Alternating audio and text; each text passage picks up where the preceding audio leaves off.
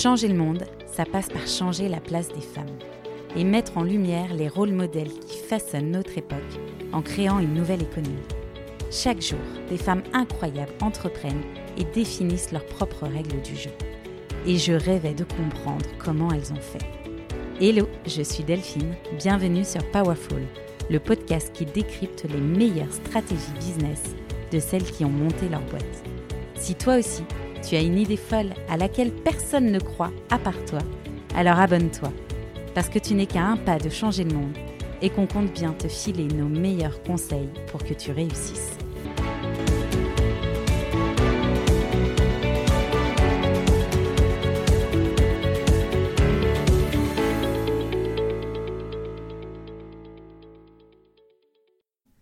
J'ai le plaisir d'accueillir pour ce premier épisode Solène Boquillon-Le Guazio.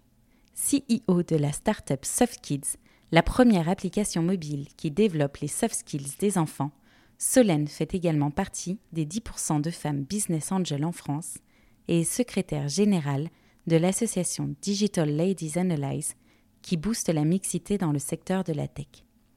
Vous l'aurez compris, Solène est une femme engagée et brillante. Son expérience nous amène une vision très réaliste de l'écosystème startup et des investissements qui le supportent mais c'est surtout un épisode qui vous prouvera qu'avec de la persévérance, de l'ambition et du travail, vous pouvez aller très loin. Dans cet épisode, nous aborderons le futur du travail et pourquoi les soft skills sont l'une des clés de celui-ci. Nous verrons le besoin d'éduquer le marché lorsque nous ne sommes pas time to market, c'est-à-dire que notre produit est trop innovant et peu connu des consommateurs. C'est le cas aujourd'hui en France avec les soft skills et ça a été l'un des gros enjeux de Solène. Pour cela, elle a démultiplié sa présence médiatique et sa présence sur les réseaux sociaux. Néanmoins, elle alerte sur les vanity metrics, ces chiffres qui en mettent plein la vue, mais ne sont pas le reflet de la rentabilité d'une boîte. Vous vous en doutez On parlera donc de business model et le challenge du B2C pour une application mobile. Solène nous détaillera les enjeux de cette industrie et la nécessité de pivoter au bon moment. On parlera aussi de l'importance de cultiver son réseau et en quoi c'est un facteur de croissance pour votre entreprise. Enfin, Solène nous livrera ses meilleurs conseils en tant que business angel pour construire votre pitch deck et trouver des investisseurs. Elle nous partagera sa vision passionnante de l'investissement et de la nécessité d'avoir plus de femmes dans ce secteur. C'est l'une de mes parties préférées et j'ai hâte de vous partager tout ça.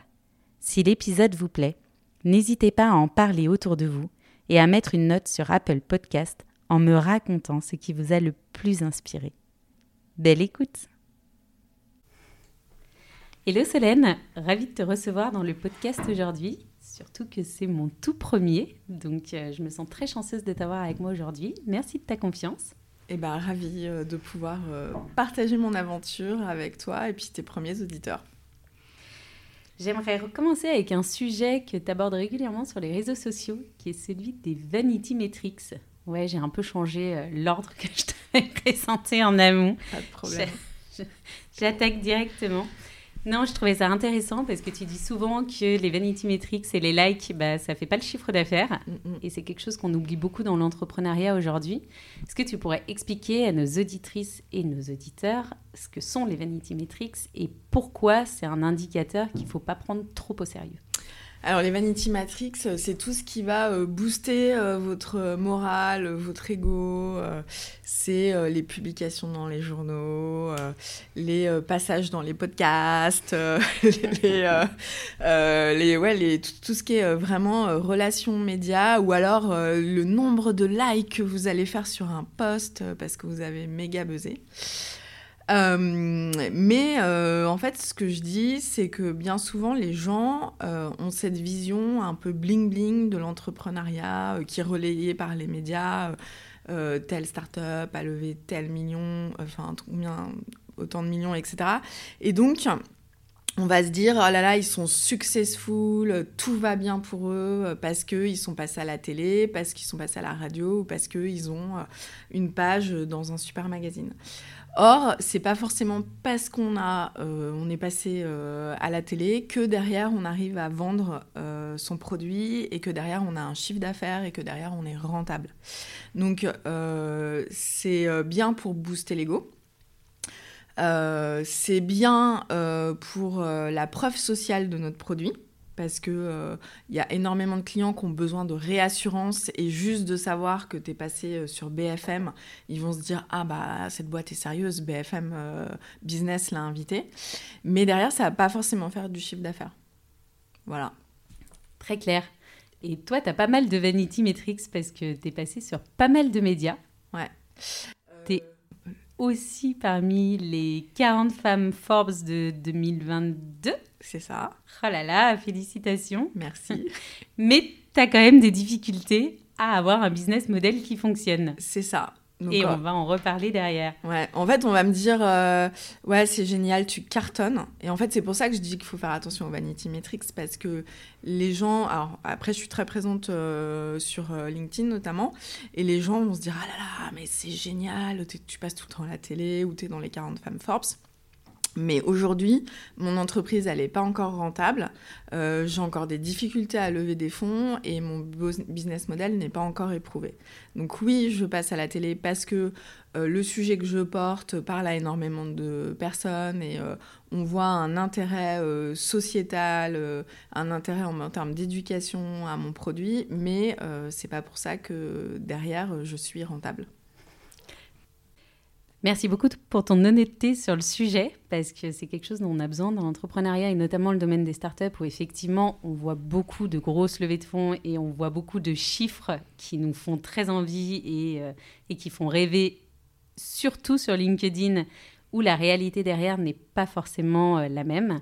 Et c'est quelque chose que j'ai vraiment envie d'aborder aujourd'hui pour montrer la réalité de l'entrepreneuriat et qu'on comprenne euh, quand on veut monter une boîte, quelle qu'elle soit, quelles sont les étapes.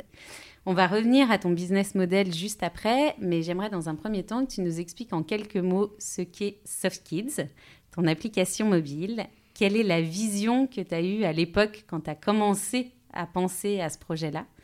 Et euh, qu'est-ce qui t'a donné envie de te lancer dans l'entrepreneuriat? Alors, il euh, faut savoir que euh, je pense que j'ai toujours eu envie de me lancer dans l'entrepreneuriat quand j'étais à la fac, je disais déjà que j'aurais ma boîte, mais je pensais plus à une boîte de consulting. Et euh, par contre, euh, j'adore l'innovation. Je suis un peu euh, une geek de tout ce qui est nouveau. Et j'avais des idées d'application, mais toutes les semaines. Quoi. Si c'était pas tous les jours, euh, dès que j'ai eu le smartphone en main, euh, je me suis dit, mais ce truc va changer ma vie, révolutionner ma vie. Je peux tout faire avec mon téléphone. Je peux euh, faire mes courses, consulter mon compte bancaire. Et donc, j'avais tout le temps des idées d'appli.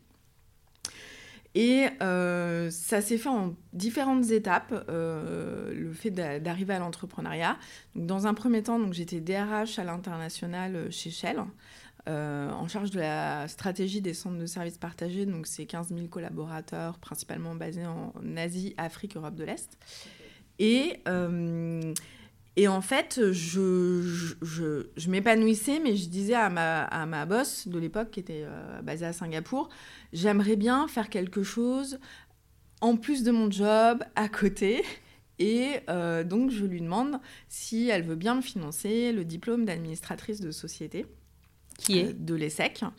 Euh, qui est en fait pour pouvoir être administrateur indépendant dans des conseils d'administration d'entreprise. C'est-à-dire eh ben, c'est euh, les entreprises, elles ont des conseils d'administration dans lesquels il va y avoir euh, des gens qui vont être issus de l'entreprise, mais elles ont aussi des gens qui ne sont pas issus de l'entreprise pour donner en fait des conseils stratégiques sur, euh, par exemple, comment est-ce qu'on va rémunérer euh, les gens, quelle va être la stratégie d'innovation de la boîte, etc.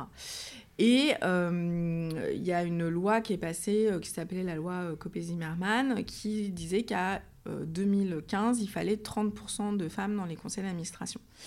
Donc moi déjà j'avais euh, une posture de dirigeante parce que j'étais DRH à l'international et je me suis dit que j'allais pouvoir aller dans des conseils d'administration. Donc en fait c'est des réunions par trimestre où tu as des jetons de présence et on te rémunère pour les conseils stratégiques que tu vas donner euh, euh, à l'entreprise.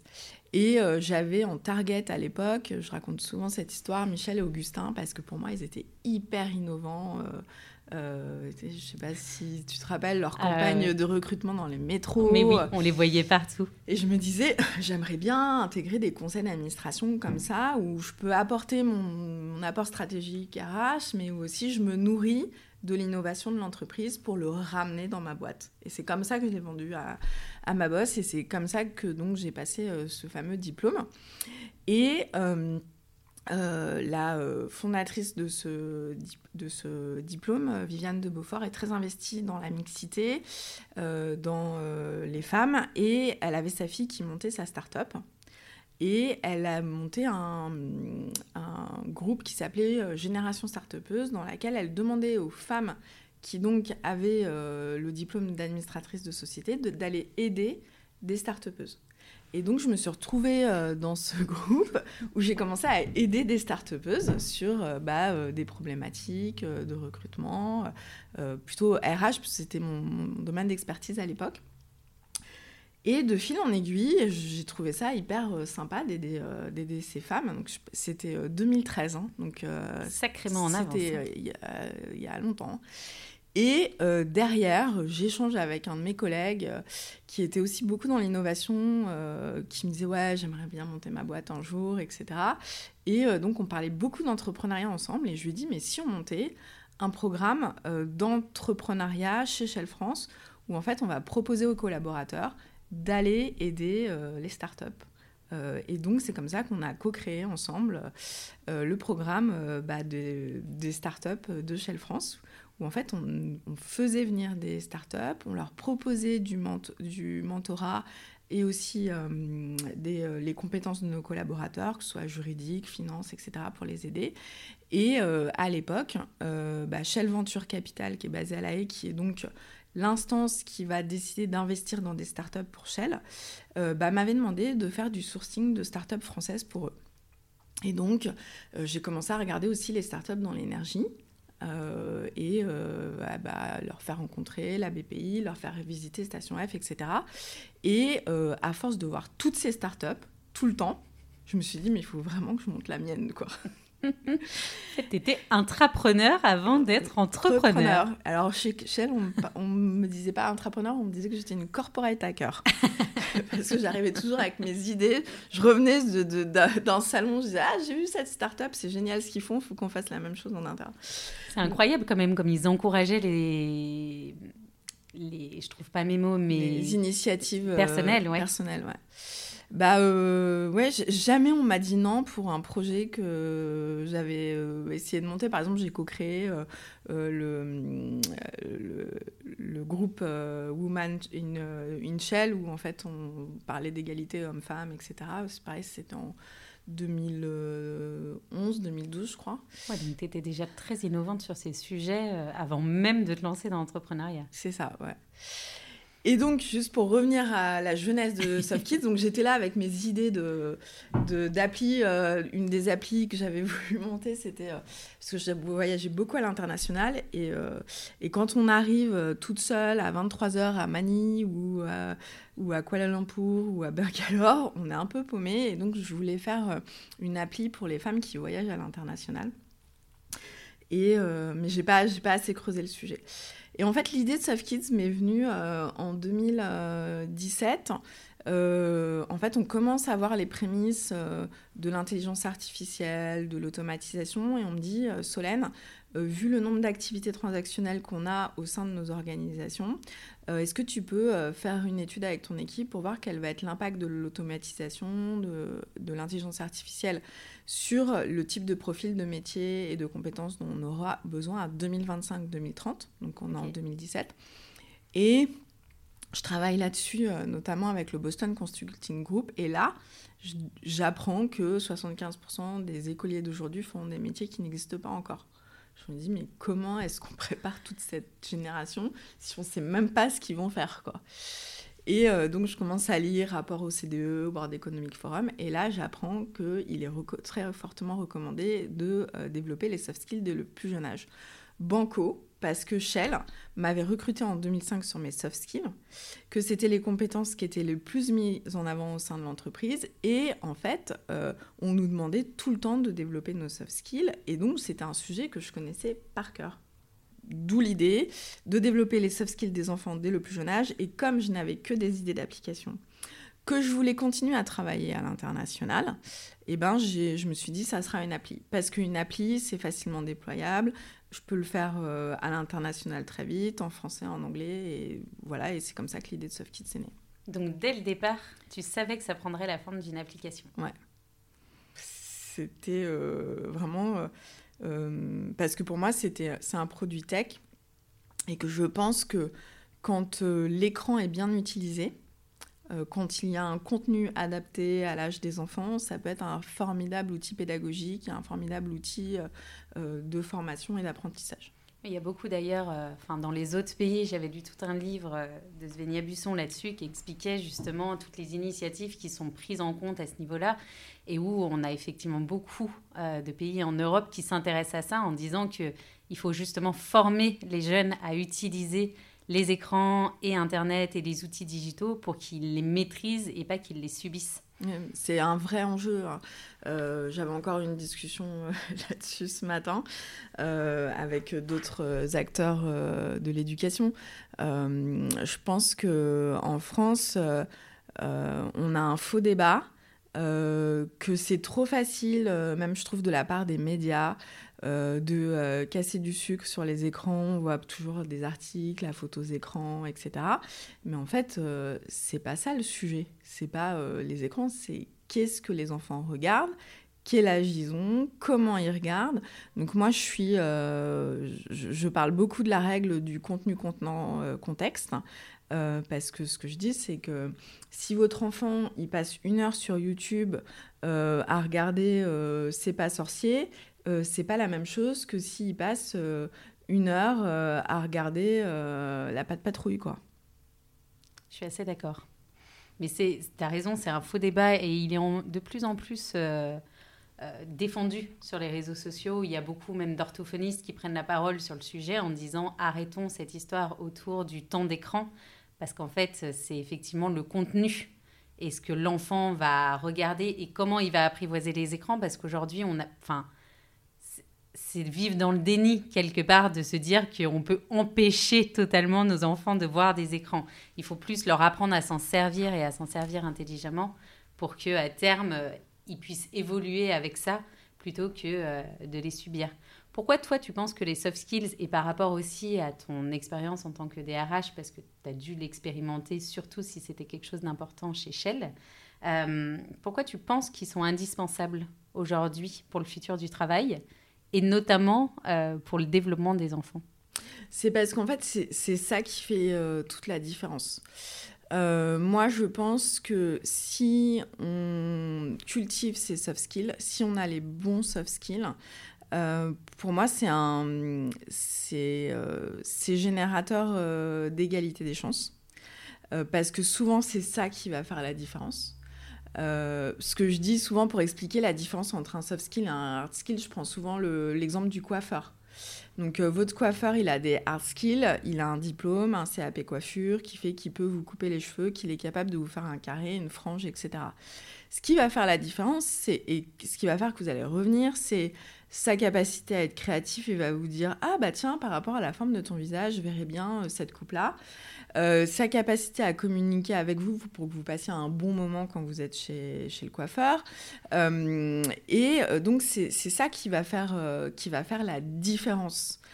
Et quand on cultive ces soft skills au quotidien, bah, tout est plus simple dans la vie, puisque en fait, les soft skills ont un impact et sur tout ce qui relève des compétences cognitives, donc mieux apprendre, donc, si vous arrivez à bien apprendre, euh, bah, tout est plus simple euh, quand même euh, pour vous, d'autant plus dans un monde qui évolue comme le monde d'aujourd'hui.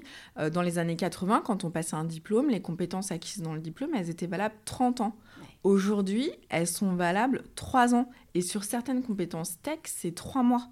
Donc en fait, il faut tout le temps apprendre à apprendre. Donc euh, euh, apprendre à apprendre, moi ce que je dis, c'est un des soft skills indispensables au 21e siècle. Euh, ensuite, il y a tout ce qui relève bah, de l'émotionnel. Il faut savoir qu'avec toutes les nouvelles découvertes qu'on a fait en termes de neurosciences, l'accueil des émotions a un impact direct sur bah, par exemple, encore nos facultés d'apprentissage. Si, euh, quand vous avez euh, fait euh, pour la première fois une division en classe, c'était extrêmement difficile pour vous, très pénible, et vous n'avez pas réussi à accueillir cette émotion, réussi à accueillir cette émotion négative, votre cerveau ne voudra pas y retourner. Et donc, vous allez être en mode, je suis nul en maths. Alors qu'en fait, euh, quand on développe un des soft skills que j'aime beaucoup et sur lequel on va sortir un programme euh, bientôt, le gross mindset, c'est-à-dire l'état d'esprit de développement et se dire qu'on peut y arriver, on peut réussir, et eh ben vous pouvez euh, devenir bon en maths alors que vous pensiez que vous seriez nul toute votre vie. Donc voilà, avoir confiance en soi, savoir parler, enfin voilà, tout ça, c'est des éléments qui vont faire la différence et c'est des éléments aussi qui vont faire que vous allez pouvoir euh, vous adapter à ce monde qui bouge et qui va vite comme, euh, comme jamais euh, ça ne s'est vu. Quoi. de toute l'histoire de l'humanité, les choses n'ont jamais aussi bougé rapidement. Donc, cultiver des soft skills tels que, tels que l'adaptabilité, la résilience, savoir accueillir ses émotions, savoir collaborer, savoir résoudre des problèmes, etc. C'est ça qui va faire que euh, nous et nos enfants, on pourra s'adapter au monde de demain, un monde qui n'existe pas encore et un monde qui a l'air d'être vraiment euh, rempli d'énormément de, défis.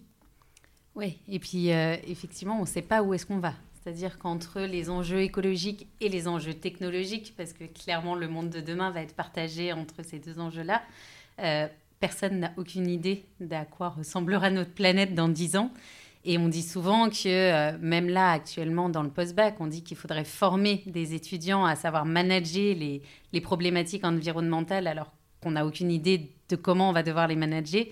Et ça paraît essentiel d'avoir justement une compétence euh, d'adaptabilité pour être capable de prendre euh, à corps ces sujets-là au moment où ils vont surgir. Mm.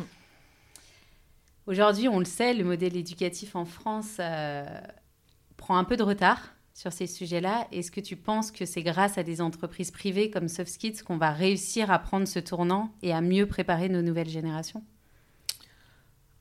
Alors, euh, c'est clair que toutes les entreprises EdTech et les entreprises comme SoftKids contribuent à euh, faire évoluer euh, les choses.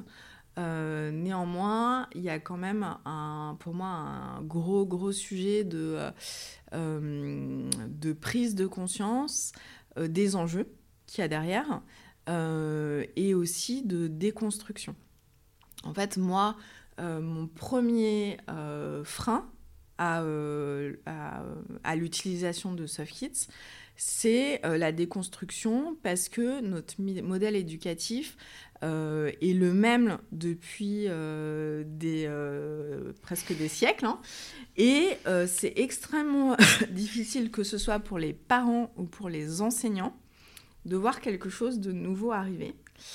Et je donne souvent cet exemple. Quand votre enfant il est mauvais en maths, votre premier réflexe, ça va être de dire, OK, on va lui prendre un étudiant en mathématiques, en sciences pour l'aider. Euh, où on va euh, aller chez Academia pour faire du soutien en mathématiques. Or, euh, la recherche scientifique démontre que souvent, les problèmes en mathématiques, c'est un, un problème de confiance en soi. Il faut savoir qu'en France, on a quand même 60% des élèves qui pensent que l'intelligence, c'est génétique. et qu'en fait, s'ils ont entendu ah bah euh, leurs parents dire ah bah moi j'avais pas la bosse des maths, t'es comme moi, euh, j'étais nul en maths donc c'est normal que tu sois nul en maths. Euh, ils vont se dire bah c'est pas la peine que j'essaye de faire quoi que ce soit, je suis nul et je resterai nul. Et on est dans un pays où on est quand même 62e sur 65 des pays de l'OCDE sur le niveau de confiance en soi des élèves. Donc, pour que votre enfant il soit bon en mathématiques, la première chose à faire, c'est qu'il reprenne confiance en lui, qu'il se dise que c'est possible d'avoir des bons résultats en maths, que peut-être il mettra plus de temps que son voisin de classe qui a des facilités, mais qu'il arrivera au même niveau, mais qu'il faut qu'il travaille un peu plus. Donc ça veut dire qu'il faut développer sa persévérance. Euh, faut lui apprendre qu'on apprend de ses erreurs parce qu'on est aussi dans un modèle euh, éducatif où on met en avant ceux qui ont bon du premier coup. Du coup, les enfants ont l'impression qu'ils sont pas bons du, sont pas bons du premier coup, qu'ils sont pas intelligents et qu'ils sont, euh, sont mauvais à l'école, quoi. Alors que l'erreur fait partie de l'apprentissage. Et encore, je reviens à euh, l'accueil des émotions. Donc moi, je dis aux parents, au lieu d'aller chercher un prof de maths pour faire du bachotage en maths pour que ça rentre dans le crâne de vos enfants, eh ben, cultivez vos soft skills. Sauf que de la part des parents et de la part des enseignants, ce n'est pas le réflexe premier. Donc en fait, il faut déconstruire pour reconstruire un modèle vertueux c'est drôle ce que tu dis, parce que moi, j'ai toujours fait partie des nuls en maths, mhm.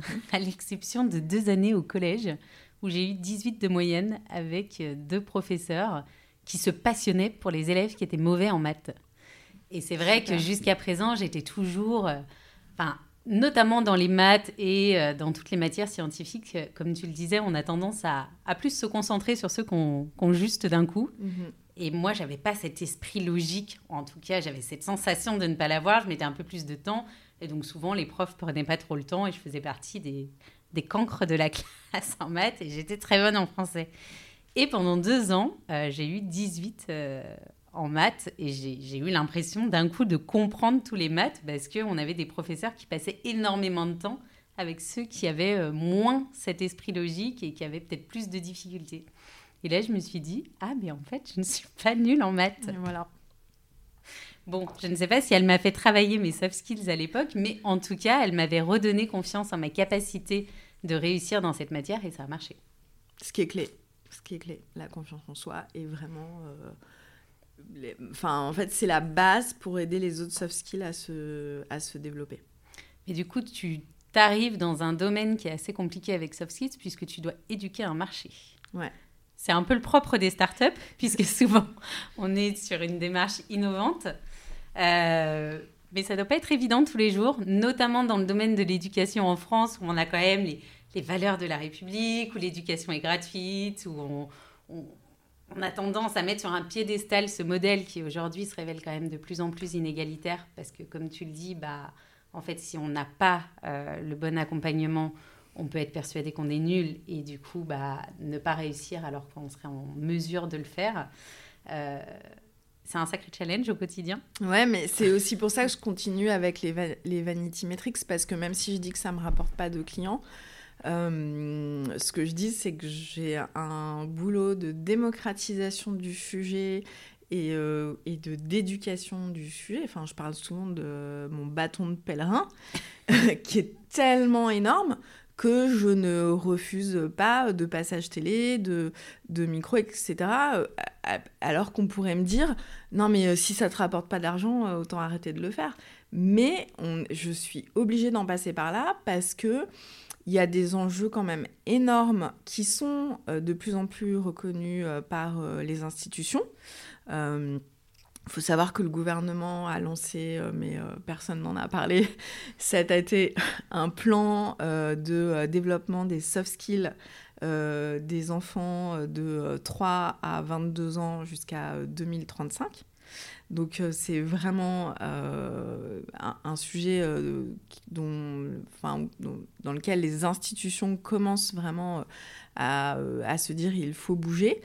Euh, mais euh, voilà, le grand public n'y est pas encore et c'est pour ça que oui, il faut parler et en parler et donner des exemples et rien lâcher. Et c'est vrai que ça prend beaucoup, beaucoup plus de temps que ce que j'avais prévu au départ. Parce que moi, je m'étais dit, je lance SoftKids, au bout de deux ans, ça marche pas, j'arrête. Sauf qu'en fait, bah, au bout de deux ans, euh, bah, je faisais toujours pas de, chiffre d'affaires, euh, enfin de chiffre d'affaires qui me permettait d'être euh, rentable. Euh, et d'un autre côté, je voyais que le sujet commençait à être mis sur le devant de la scène.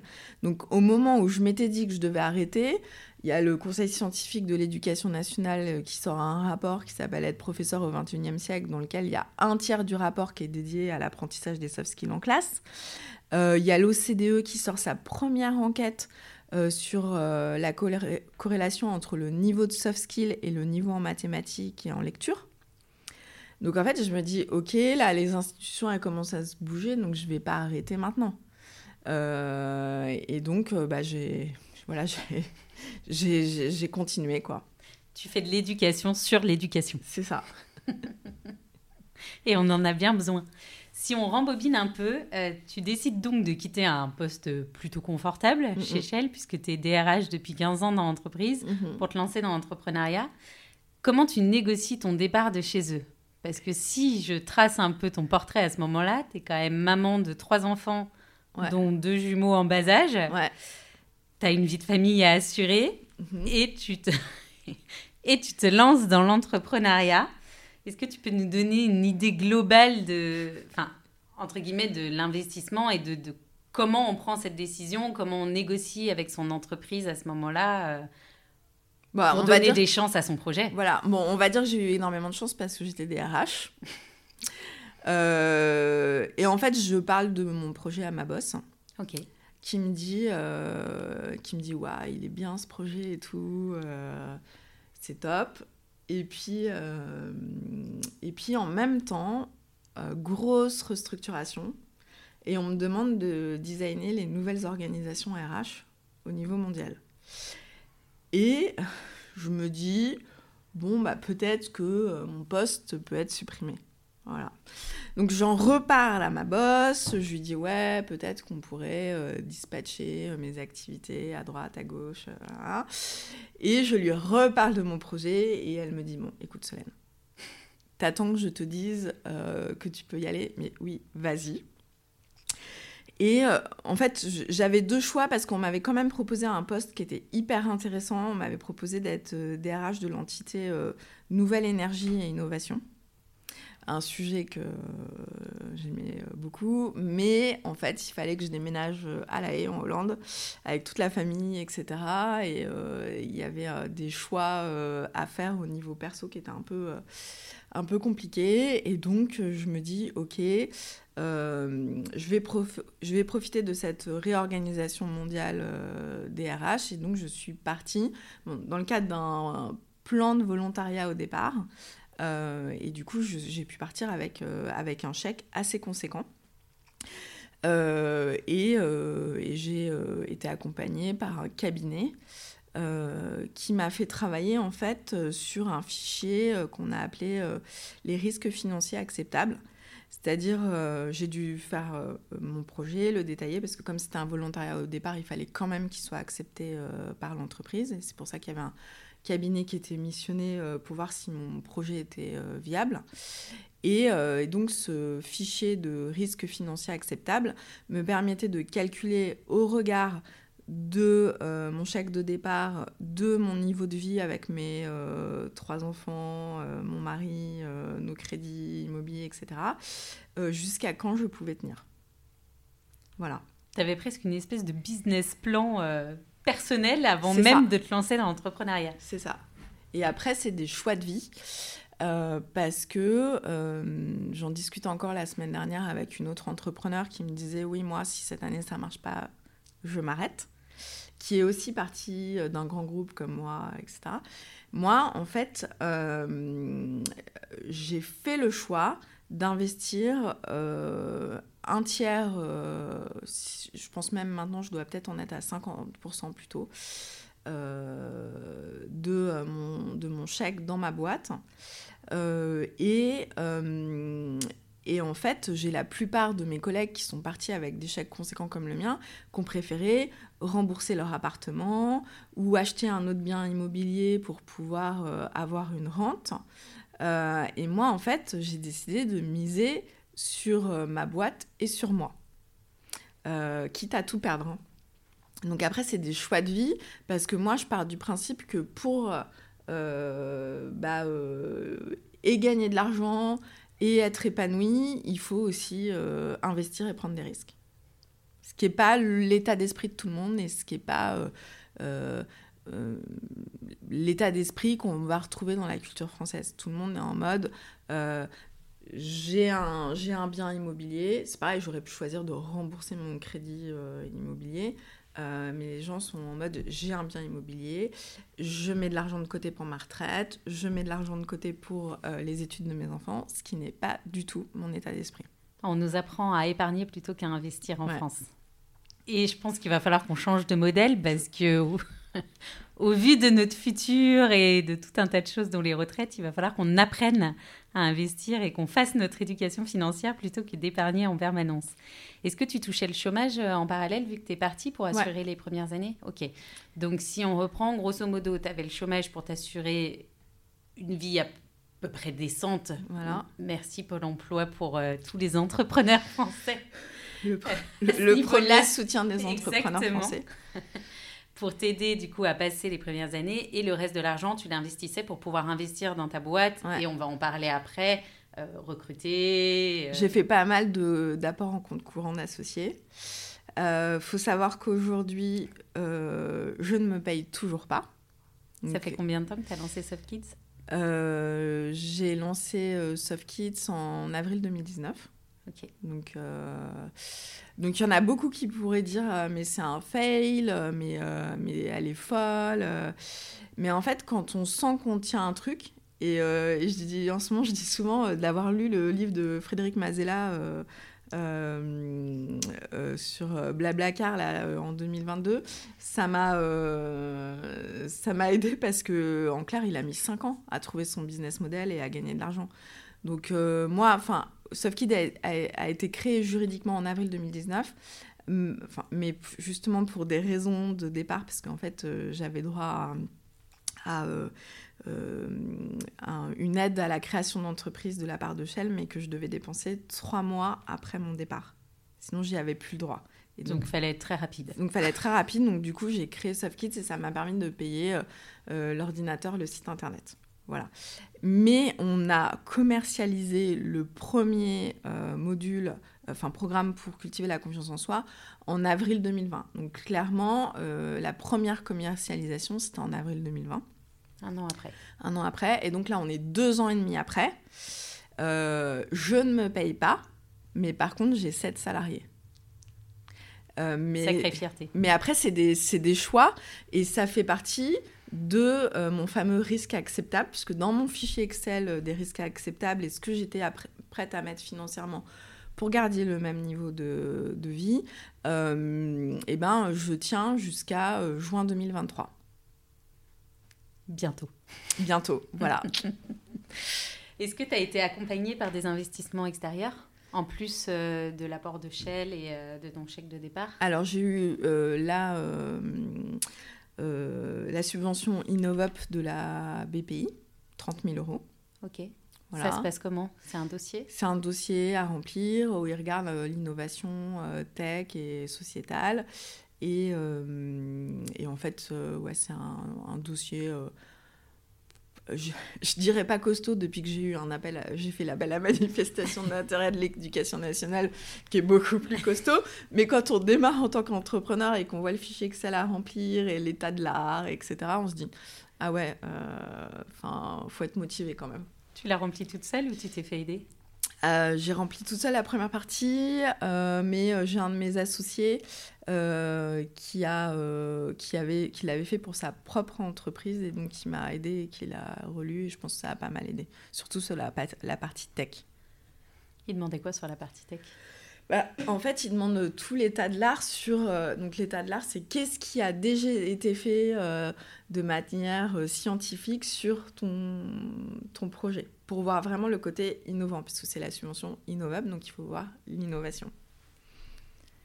Ok, donc, sacrée étude de marché. Euh, ouais, étude de marché et puis euh, bibliographie scientifique. Euh, enfin, voilà, il y, y, a des choses à mettre, quoi. Ça t'a pris combien de temps, tu te souviens? Alors, j'ai eu toute une période où j'ai procrastiné sur le sujet, mais alors. comme, comme, tous les dossiers. voilà. voilà. Je pense qu'on a mis au moins deux mois à remplir ce truc. Hein. Enfin, de, de, le temps de, de, trouver les trucs, de bien s'y mettre, de faire des allers-retours, etc. On l'a pas fait en une semaine, mais c'est pour il y a plein de boîtes qui sont payés pour faire ça. Parce qu'en fait, c'est tellement euh, chiant, ça emmerde tout le monde, qu'il y en a plein qui payent pour qu'on leur fasse leur dossier. J'ai l'impression d'entendre euh, la certification Calliope, qui a l'air d'être un sacré, euh, un sacré challenge aussi administratif. Après, en même temps, en retour sur investissement, deux mois, 30 000 euros, ça fait 15 000 euros par mois, c'est pas mal. Non, c'est pas mal. C'est un bon investissement.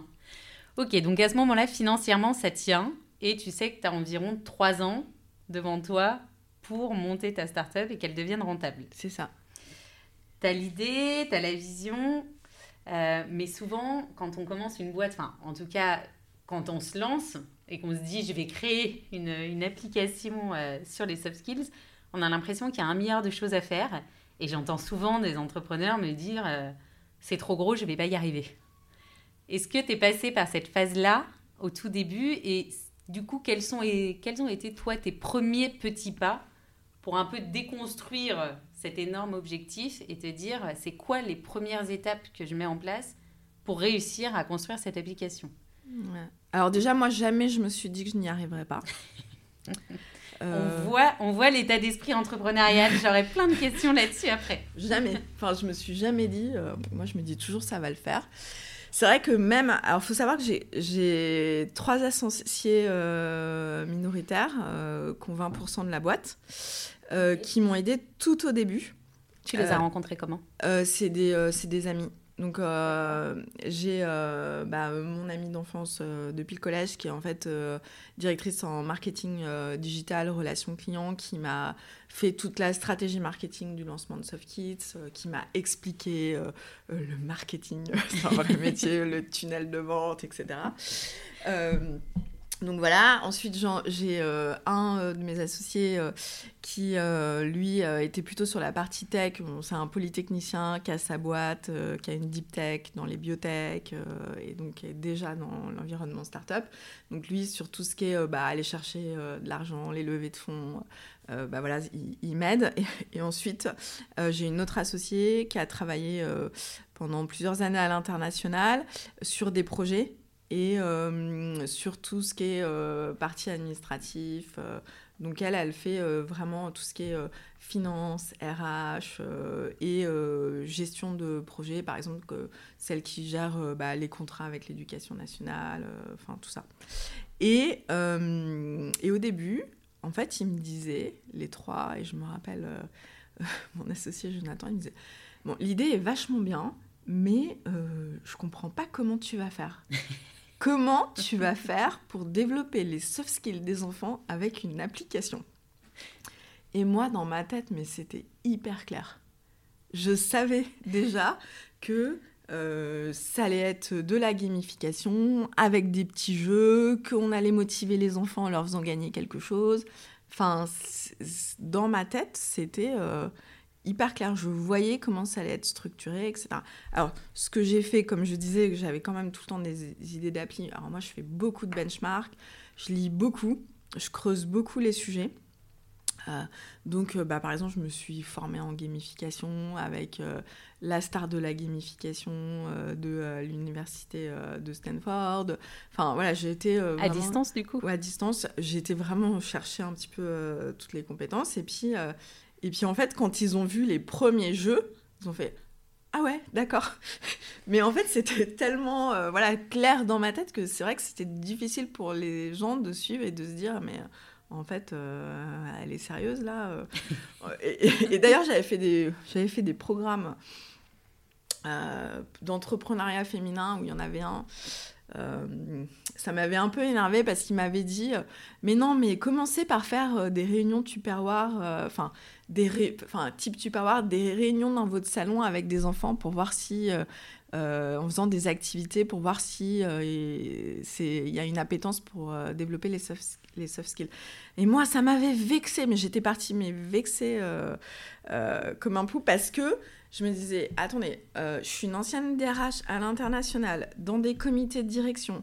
Euh, je gérais euh, des, des, entités de 15 000 collaborateurs et on me demande d'aller faire des réunions Tupperware dans mon salon pour les enfants. Mais c'est pas ça. Moi, ce que je veux, c'est faire une application worldwide avec des millions d'utilisateurs et je veux être le Duolingo des soft skills. Donc qu'est-ce que vous me parlez de mon salon quoi? Est-ce que c'était pas la phase un peu MVP pour nos auditrices et auditeurs, le fameux mm. minimum viable product où on est censé aller voir un peu ses clients cibles et tenter de leur proposer une version mini pour comprendre s'il y a une appétence. Et c'est vrai qu'on nous le rabâche, rabâche, rabâche en entrepreneuriat. Mhm. Est-ce que du coup, toi, tu l'as fait et est-ce que tu penses que c'est utile? Ouais, je l'ai fait. Mais pas euh, en réunion Tupperware. Mais pas en réunion Tupperware, c'est-à-dire que j'ai pris un freelance, je lui ai demandé de développer mon appli, euh, un freelance développeur, du coup Un freelance euh, développeur. Euh, moi, j'avais visualisé que le premier programme, il aurait 10 mini-jeux. Et donc, on en a développé 5 pour le MVP.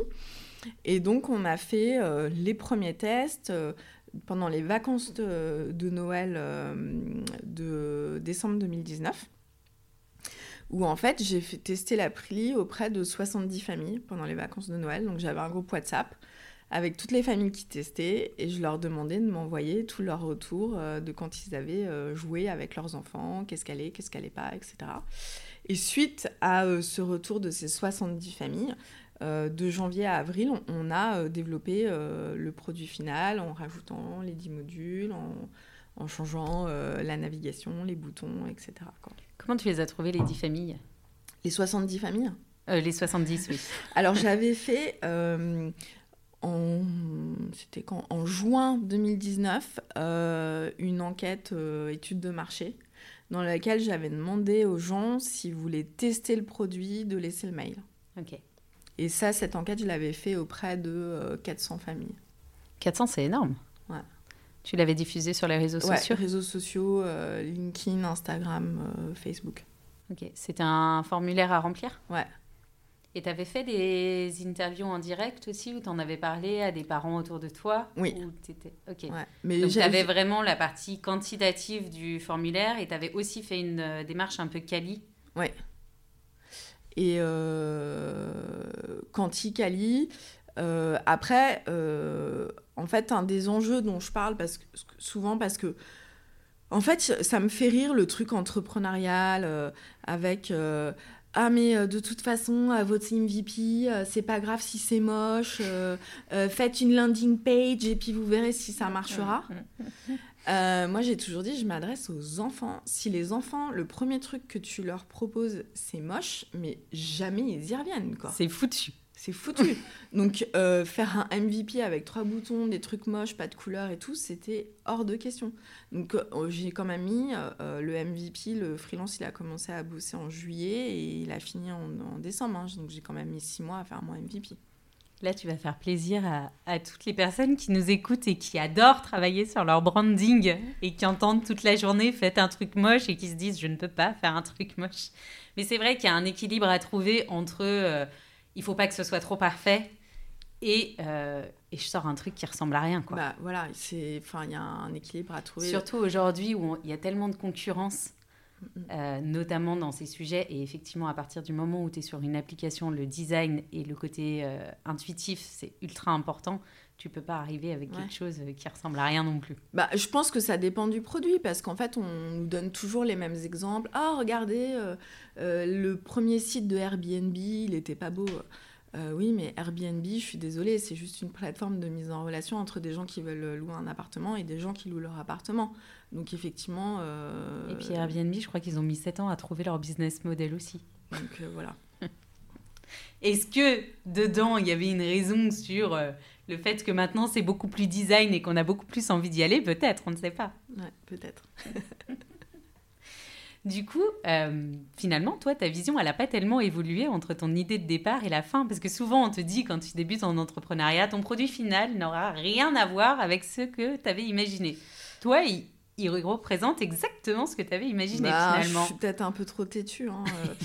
Euh, pour la, pour l'anecdote, donc moi, j'ai fait, je suis partie de chez, chez Shell le 28 février 2019. Euh, et le 1er mars, je démarrais euh, le programme euh, d'entrepreneuriat d'HEC Challenge Plus, qui est pour les startups early stage. C'est un programme qui dure 9 mois. Ils disent c'est comme accoucher d'un bébé. et donc, en fait, tu arrives avec une idée et au bout des 9 mois, tu sors avec un prototype. Et tous les mois, tu passes devant un comité qui passe à la moulinette euh, ton projet. Donc autant dire que le premier comité, tout le monde sort en pleurant, quoi. Parce qu'en fait, euh, ton produit, mais euh, il est complètement explosé. le jury te dit mais ça et ça et nana et ça. Et moi, en fait, pendant tout, pendant les neuf mois, il me disait Solène, le B2C, mais non, mais va pas dans le B2C, ça crame du cash, tu n'y arriveras pas, ça va être trop compliqué les budgets d'acquisition. Euh. Et moi, j'étais là, mais si, mais en plus, euh, je la sors. Il faut savoir qu'en avril 2020, je l'ai sortie en anglais et en français en même temps. Et c'est pareil, on m'a dit, mais qu'est-ce que tu sors ton truc en français en anglais? On teste d'abord un marché et après on teste l'autre. Et en fait, bon, c'est peut-être mon côté euh, corporate hacker qui est maintenant entrepreneur hacker. J'en ai marre, moi, de tous ces trucs où il faut que le pitch deck ressemble à ça, que ton MVP ressemble à ça, que ton business model il soit comme ça. On est censé être euh, dans euh, la Startup Nation où il y a le plus de créativité de toute la société. Et en fait, on nous tue notre créativité avec tous ces standards là qui viennent bien souvent de la Silicon Valley ou les trucs qui font comme ci ou comme ça. Alors euh, la seule variante du pitch deck c'est que tu as la team, euh, il faut que l'équipe elle soit en slide 2 et la team, il faut que l'équipe elle soit dans la dernière slide. Euh, mais, mais mis à part ça, enfin voilà, j'ai un peu du mal avec tous ces standards. Et et du coup, euh, sur euh, le, côté euh, B2C, etc., je me suis dit, ok, je le lance en anglais, en français. Il y a des millions d'utilisateurs dans le monde. Et j'étais en mode, je vais bien trouver un million de personnes qui vont télécharger SoftKids. Mais hyper optimiste, quoi. Bon, alors aujourd'hui, je vous le dis, à HEC, ils avaient raison. je me suis entêtée pendant 18 mois. Et euh, donc j'ai dû pivoter. Donc je n'ai pas changé de produit, mais j'ai changé de business model. Et j'ai changé de business model parce que je n'ai trouvé aucun business angel qui voulait me suivre avec un business model B2C. Et qu'à chaque fois que j'allais pitcher, c'était toujours le même retour. Mais euh, moi, je ne vais pas donner de l'argent pour financer de l'acquisition marketing parce que j'explique juste comment fonctionne euh, l'industrie des applications, parce que tout le monde ne le sait pas. En fait, euh, les applications fonctionnent exactement comme le référencement sur Google. Donc en fait, il y a l'ASO, l'Apple, le l'Apps Search Optimization, qui est la même chose que le SEO qu'on va trouver dans les moteurs de recherche Internet, mais dans les moteurs de recherche de Google Play et d'Apple Play. Et pour ressortir dans les premiers sur euh, ces moteurs de recherche, eh ben, il faut mettre de l'acquisition sur des mots-clés. Donc aujourd'hui, pour vendre une application, il faut non seulement avoir des beaux budgets d'acquisition, mais en plus, il faut avoir euh, quelqu'un qui est un expert du sujet et qui sache faire du trading de mots-clés et trouver quels sont les meilleurs mots-clés pour chacun des pays où tu es présent. Donc, pour vous donner un exemple, euh, moi, au début, quand j'ai mis euh, SoftKids en avril 2020 sur les stores, je me suis positionnée sur le mot-clé éducation. logique. En fait, on est 700 en France sur le mot-clé éducation et j'arrivais, euh, ouais, 500e, un truc comme ça. Et SoftKids, le mot-clé sur lequel on arrive le premier, nous, c'est activité CE2. Mais si j'avais pas pris un consultant pour me faire tout ce travail et pour m'expliquer vraiment tout ça, bah, je, serais encore euh, au ras des pâquerettes et dans les choux. Quoi. Et donc voilà, donc c'est, euh, c'est, très compliqué. Et comme on a, enfin, comme personne, euh, enfin, le, le capital risque en France a du mal à financer le B2C, et ben on est obligé bah, de, d'essayer de, de trouver d'autres business models. Donc j'ai pivoté de business model. Alors j'ai plein de questions. Euh, déjà, le consultant, où est-ce que tu l'as trouvé? Parce que, enfin, je veux bien, on se dit, tiens, je me lance, je vais faire une application, j'arrive 500e. À quel moment tu comprends? Est-ce qu'on te le dit? Est-ce que, euh, enfin, qu'est-ce qui s'est passé pour que tu te dises, il faut que je trouve un consultant et où est-ce que je vais chercher un consultant qui va me faire du trading de mots-clés? Mots que j'apprends aujourd'hui, hein, je le dis, je ne savais même pas que ça existe. Donc en fait, euh, je... Donc en avril, je lance, en avril 2020, donc pendant le confinement, je lance le premier programme pour cultiver la confiance en soi. En juin, je fais une campagne Ulule qui marche pas mal, où je récolte 15 000 euros, où je prévends les programmes qui vont arriver, esprit critique, euh, euh, persévérance, etc. Et au mois de septembre, je me dis, bon, là, il faut vraiment vendre. Et donc, comme je disais, quand euh, je commence sur un sujet, je le creuse. Donc, au mois de septembre, je commence à faire tous les webinars mondiaux sur l'acquisition mobile. Euh, et euh, sur les best practices pour bien vendre, euh, pour bien vendre son apps. Alors, il faut savoir que les, les meilleurs sur ce sujet, évidemment, c'est les Américains. sans surprise. sans surprise. Et donc, je, fais comme ça deux, trois conférences en ligne entre septembre et novembre. Et là, je m'aperçois que c'est un vrai métier. Si je vous montre la cartographie de l'ensemble des ressources pour vendre une application, qui va de l'acquisition à la rétention en passant par euh, euh, les, euh, les, avis clients, etc. Aujourd'hui, sur le marché, il y a à peu près, on va dire, une cinquantaine d'acteurs. et en fait, il faut que tu en choisisses à peu près au minimum 8 donc euh, entre ceux qui vont analyser euh, qui va sur ton app, euh, qui revient, qui télécharge ou pas, ceux qui vont analyser bah, comment ta, ta fiche de store, ceux qui vont faire en sorte que tu vas envoyer, des push notifications à, tes utilisateurs pour qu'ils reviennent, etc. C'est en fait tu t'y perds quoi tu t'y perds. Et c'est là où je me suis dit, mais c'est un job à plein temps, c'est un vrai métier. Euh, j'ai commencé à regarder, à me former, etc. Et je ne pourrais pas faire et ça et la création de contenu. Parce qu'il faut savoir que c'est moi qui, fais, qui faisais dans un premier temps avec l'aide d'experts. Donc par exemple, le programme Confiance en soi, je l'ai fait avec un pédopsie. Mais euh, euh, faire le contenu, c'est-à-dire tout l'UX, l'UI de l'application, les vidéos dans l'application, etc. C'était moi qui les faisais, quoi. Donc, euh, il fallait que je crée du contenu, en plus vendre, donc ça faisait, ça faisait trop, et je me suis dit, je vais faire appel à quelqu'un. Et donc, comment j'ai fait pour trouver le consultant?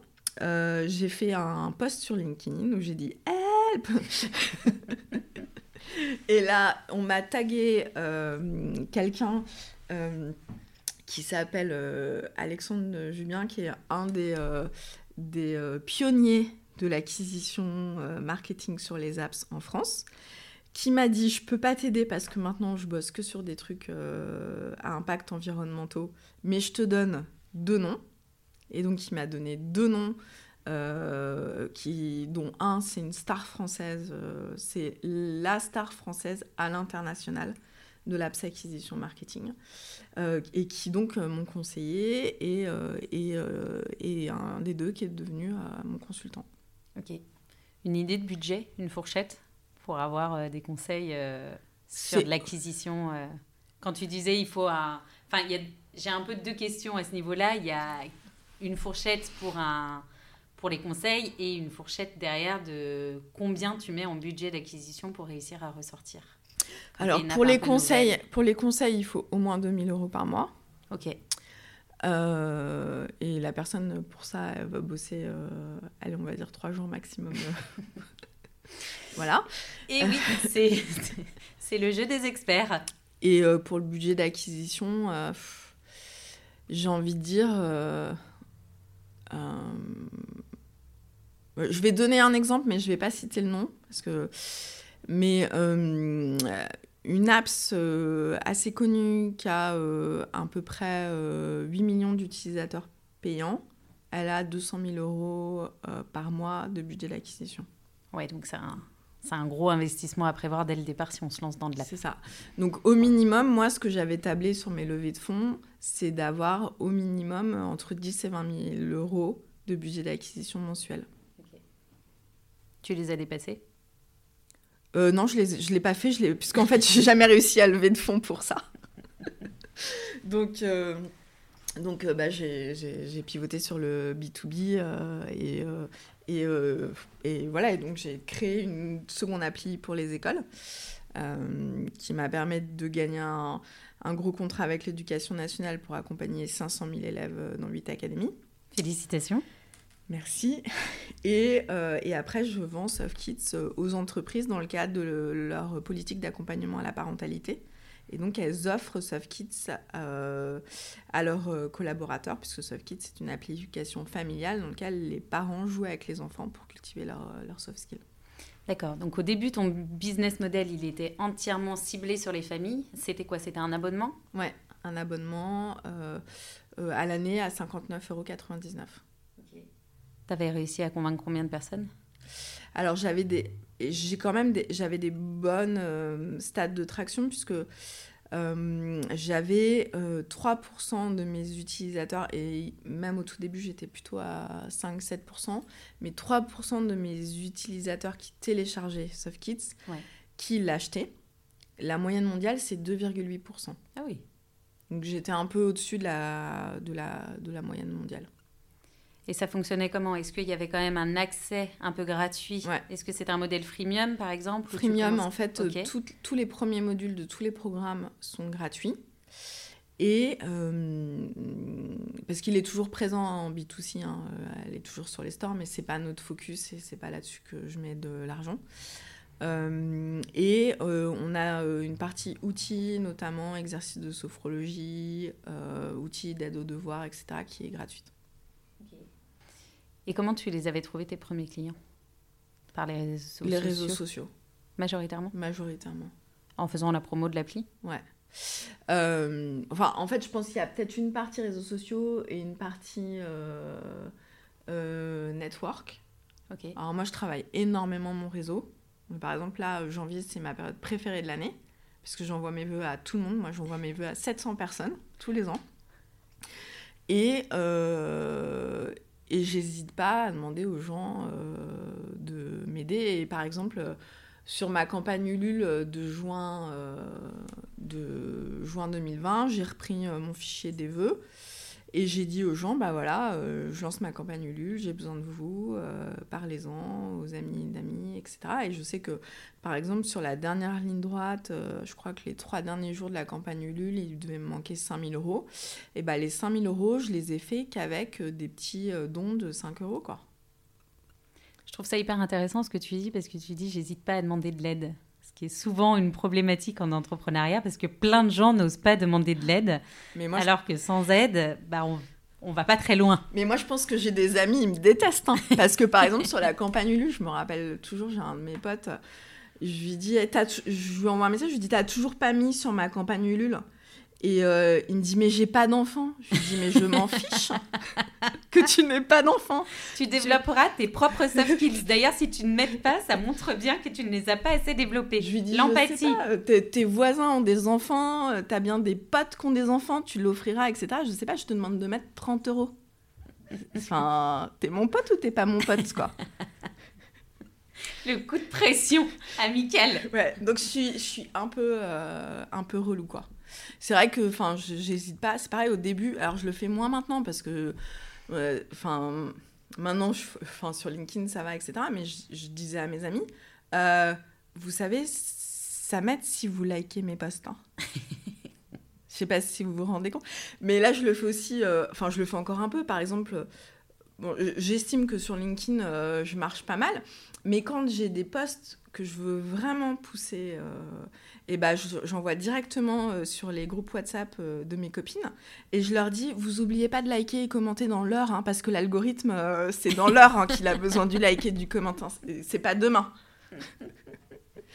euh, tu sais qu'il existe des groupes WhatsApp pour les créateurs de contenu où justement ils s'envoient les liens de leurs posts pour que euh, tout le groupe aille liker euh, dans l'heure et commenter pour être sûr qu'il y ait du reach derrière. Ouais, mais ça c'est pour moi après on est pollué par WhatsApp, mais mais bon heureusement je suis la seule à le faire dans mes copines, on n'est pas toutes à poster etc. Donc je suis la seule roulou. Je dis le petit le petit like et le bien et le commentaire est le bienvenu. Donc pour les entrepreneurs qui nous écoutent, voilà, soyez relous avec tout votre entourage bah, sinon si vous voulez avoir de la visibilité. Ouais, enfin, choisissez vos amis, quoi. Ceux qui sont prêts à investir même s'ils n'ont pas d'argent. Donc aujourd'hui, tu as basculé sur un modèle B2B depuis quand? Euh, Depuis cet été. Depuis euh, officiellement euh, juin 2022. Et donc tu disais que tu vas accompagner via l'éducation nationale. Ouais. 500 000 élèves dans 8 académies. C'est la grosse pression. À partir de quand? Bah, À partir de maintenant, là, pour 5 ans. Génial. Mm. Et ça se passe comment concrètement? C'est les professeurs qui auront l'application? Alors, en fait, on va, on va quand même les former. Hein. On va faire euh, pas mal de visio euh, pour euh, les accompagner sur la, la prise en main du produit. Et en fait, c'est les enseignants qui vont bah, faire des séances de Soft Kids en cours. Et donc, pour ça, on a développé une deuxième application qui s'appelle Soft Kids for School. Euh, qui permet aux enseignants bah, d'avoir des séances dédiées à l'apprentissage des soft skills. Euh, alors à l'éducation nationale, ils disent les compétences psychosociales euh, en classe et, et de leur permettre d'avoir un suivi. Donc ils ont une interface enseignant, ils peuvent suivre l'avancée des élèves, voir comment les élèves se sont évalués, etc. Oh, c'est incroyable je suis tellement contente de savoir qu'il y a ce genre de programme qui arrive dans l'éducation. Et oui. Peut-être que mon fils pourra le, suivre dans quelques années quand il sera un peu plus grand. J'espère. Et du coup, euh, ces programmes-là, tu continues de les développer avec euh, des experts sur le sujet. Comment ça se passe aujourd'hui? Il y a qui dans ton équipe chez Soft Kids il y, a, il y a des experts et, il y a quelque chose là, que j'ai développé depuis la rentrée qui me tenait à cœur et sur lequel j'ai commencé à bosser quand même, euh, euh, on va dire en mars. Parce que officiellement, le, le, le comment, euh, le pivot en B2B s'est fait en juin-juillet parce que j'ai gagné l'appel d'offres. Mais en fait, j'ai commencé à bosser sur cet appel d'offres en janvier 2022, donc il y a un an. Je reçois un coup de fil. Il y a un appel d'offres de l'éducation nationale. Ils veulent les compétences psychosociales. bon, bah, je, suis euh, déjà la pionnière sur ce sujet en France au niveau digital. Hein. Après, il y a d'autres acteurs, mais plutôt du monde associatif. Après, il y a d'autres startups qui se sont développées, euh, mais qui sont plutôt sur les compétences émotionnelles. Nous, en fait, on couvre tout. C'est-à-dire que ça va de l'accueil des émotions à, par exemple, là, on sort un programme en, en métacognition, qui est un mot assez barbare, mais c'est sur... Ça, la connaissance qu'on a de soi, de ses propres apprentissages. Donc, c'est apprendre à apprendre. Donc, nous, on, voilà, on a tous les thèmes euh, des soft skills qu'on balaye. Et donc, quand j'ai commencé à euh, travailler sur cet appel d'offres, il y avait quelque chose qui était, qui, qui était important dans cet appel d'offres, c'est qu'il fallait qu'on vienne avec une solution, mais il fallait qu'on vienne aussi avec des territoires qui voulaient bien tester la solution. Et il fallait qu'on ait des laboratoires de recherche qui évaluent ces solutions. Parce qu'en fait, c'est euh, un appel euh, à manifestation d'intérêt sur la réforme de la forme scolaire. Donc c'est sur des innovations scolaires. Et donc il faut, il faut avoir un retour. Et, euh, et parallèlement à ça, sachant que j'allais devoir bosser quand même avec des laboratoires de recherche, j'avais commencé à contacter des laboratoires de recherche parce que alors moi, j'adore tout ce qui est recherche scientifique, je me documente beaucoup euh, là-dessus. Et aussi bien, euh, je vais, des, lire des recherches sur euh, les femmes et la levée de fonds que des recherches sur quel est l'apport de l'accueil des émotions dans les mathématiques. Enfin, c'est un truc qui me plaît. Et donc, je voulais avoir mon propre protocole de recherche au sein de SoftKids et depuis le début, je me dis, on va avoir plein de data. Il faut que cette data, elle serve. Et qu'elle ne serve pas à de la publicité. Euh, enfin, nous, chez SoftKids, on ne vend pas euh, les, les datas de nos utilisateurs. Euh, c'est, c'est pas dans, dans, dans, mon éthique. Et donc, euh, donc j'ai commencé à, à, contacter des laboratoires de recherche. Et là, depuis octobre, on a notre propre doctorante qui donc au euh, laboratoire euh, L'Absidé de Paris 5, qui est le premier laboratoire français en neurosciences et sciences de l'éducation, qui va en fait qui démarre sa thèse sur l'impact de l'apprentissage des soft skills en classe sur la réussite scolaire. Euh, et, donc, euh, bah voilà, on a, on a ce laboratoire euh, de recherche et nos doctorantes qui travaillent aussi à l'élaboration des programmes. Et j'ai aussi une responsable pédagogique qui a été enseignante pendant 12 ans en primaire et qui est également autrice de livres parascolaires et scolaires. Ok. Je vais revenir avec mes questions terre à terre, mais comment on trouve un, laboratoire scientifique et une doctorante euh, bah, c'est pareil, on, appelle, on, tape laboratoire sur Google et, euh, et on appelle. Qu'est-ce que tu leur dis quand Non, alors en fait, j'ai fait. Alors moi, je, me forme en continu tout le temps. Je pense que sur mes ouais, de trois premières années d'entrepreneuriat, j'ai dû passer, je pense, ouais, 40% de mon temps à me former. Donc j'avais fait en 2021 euh, un programme euh, de, du Learning Planet Institute, qui était anciennement le centre de recherche interdisciplinaire qui a été fondé par François Tadei, qui est donc euh, spécialisé dans tout ce qui est éducation et environnement. Et dans le cadre de ce programme, j'ai rencontré des gens qui m'ont fait rencontrer des gens. Et euh, de fil en aiguille, euh, j'ai réussi à avoir un rendez-vous avec le directeur du laboratoire de recherche de Paris 5. D'ailleurs, ça m'a fait rigoler parce que leur laboratoire était dans, les mêmes locaux que là où j'ai passé mon master. Donc je me suis retrouvée presque 20 ans en arrière à la Sorbonne, dans les mêmes locaux pour, euh, discuter euh, bah, de... En fait, quand je suis arrivée, je lui ai directement dit, moi j'ai de la data, euh, je suis persuadée qu'il y a un, impact positif de l'apprentissage des soft skills qui peut être mis en avant en classe, parce qu'on sait qu'il y a un impact positif. Il y a des prix Nobel qui ont bossé sur le sujet, qui ont gagné un prix Nobel là-dessus en 2013. Mais il n'y a pas de recherche encore qui a été faite en France sur ce sujet en classe et surtout avec un outil digital. Oui, donc tu leur apportes quelque chose aussi. Oui. Donc on en revient toujours à la même chose finalement. Le réseau, le réseau, le réseau.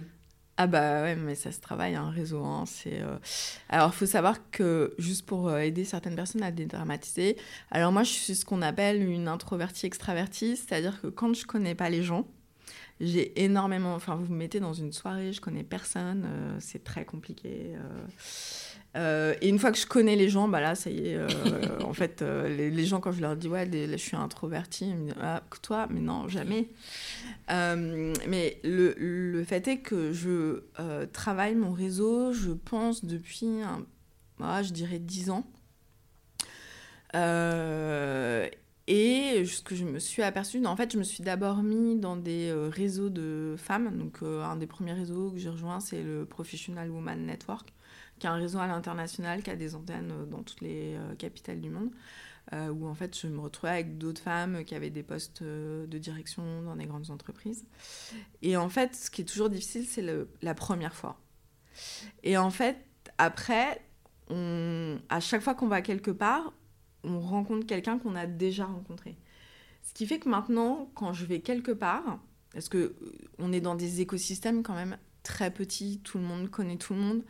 Euh, où tu vas toujours trouver quelqu'un qui connaît quelqu'un qui te connaît. Donc euh, c'est tellement vrai. Voilà. Et, euh, et, donc maintenant, quand je vais quelque part, jamais je me dis, bah je vais connaître personne. Je sais que je vais toujours trouver soit quelqu'un que je connais, ou soit quelqu'un qui connaît quelqu'un qui me connaît ou que je connais. Enfin, voilà. Donc donc voilà. Mais mais en fait, c'est vraiment ce premier pas qu'il faut arriver à franchir. Et ensuite, il faut, comme je le disais, le travailler, le cultiver. Moi, euh, j'envoie mes voeux tous les ans depuis des années, même à des gens que peut-être j'ai pas vus depuis dix ans. Mais au moins, une fois par an, ils ont de mes nouvelles et je leur demande de, leurs nouvelles. Et on ne sait jamais.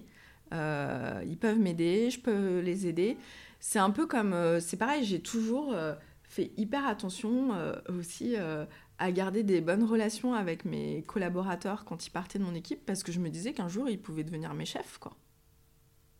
C'est euh, voilà donc euh, aujourd'hui ce sera plus le cas a priori. ce sera plus le cas. en tout cas je te le souhaite pas. je sais pas. Mais c'est très intéressant et c'est souvent quelque chose qui est négligé en entrepreneuriat. Moi, j'ai appris à développer le réseau. Et c'est drôle parce que euh, mon ancienne boss à l'époque où j'étais en entreprise était la reine du réseau. Mm mais elle avait raison, parce qu'en fait, euh, elle a changé de poste à chaque fois grâce à son réseau. Elle avait des opportunités pour trouver euh, des partenariats, pour faire grossir l'entreprise dans laquelle on était, grâce à son réseau. Enfin, à chaque fois, elle me parlait réseau, réseau, et c'est un peu elle qui m'a formée à ça. Et aujourd'hui, euh, sans réseau, c'est pas, c'est pas que tu vas nulle part, mais c'est que tu vas y aller beaucoup plus lentement. Ouais. Bah moi, c'est un truc que j'ai vraiment appris euh, chez Shell parce que je pense que en France, euh, on n'est pas trop dans une culture de réseau.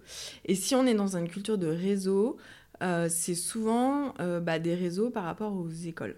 Oui, c'est vrai. Voilà, c'est voilà, on garde le réseau de son école et après il n'y a pas trop de réseau. Et euh, en fait, euh, très vite, au bout de deux ans chez Shell, euh, j'ai eu un poste européen.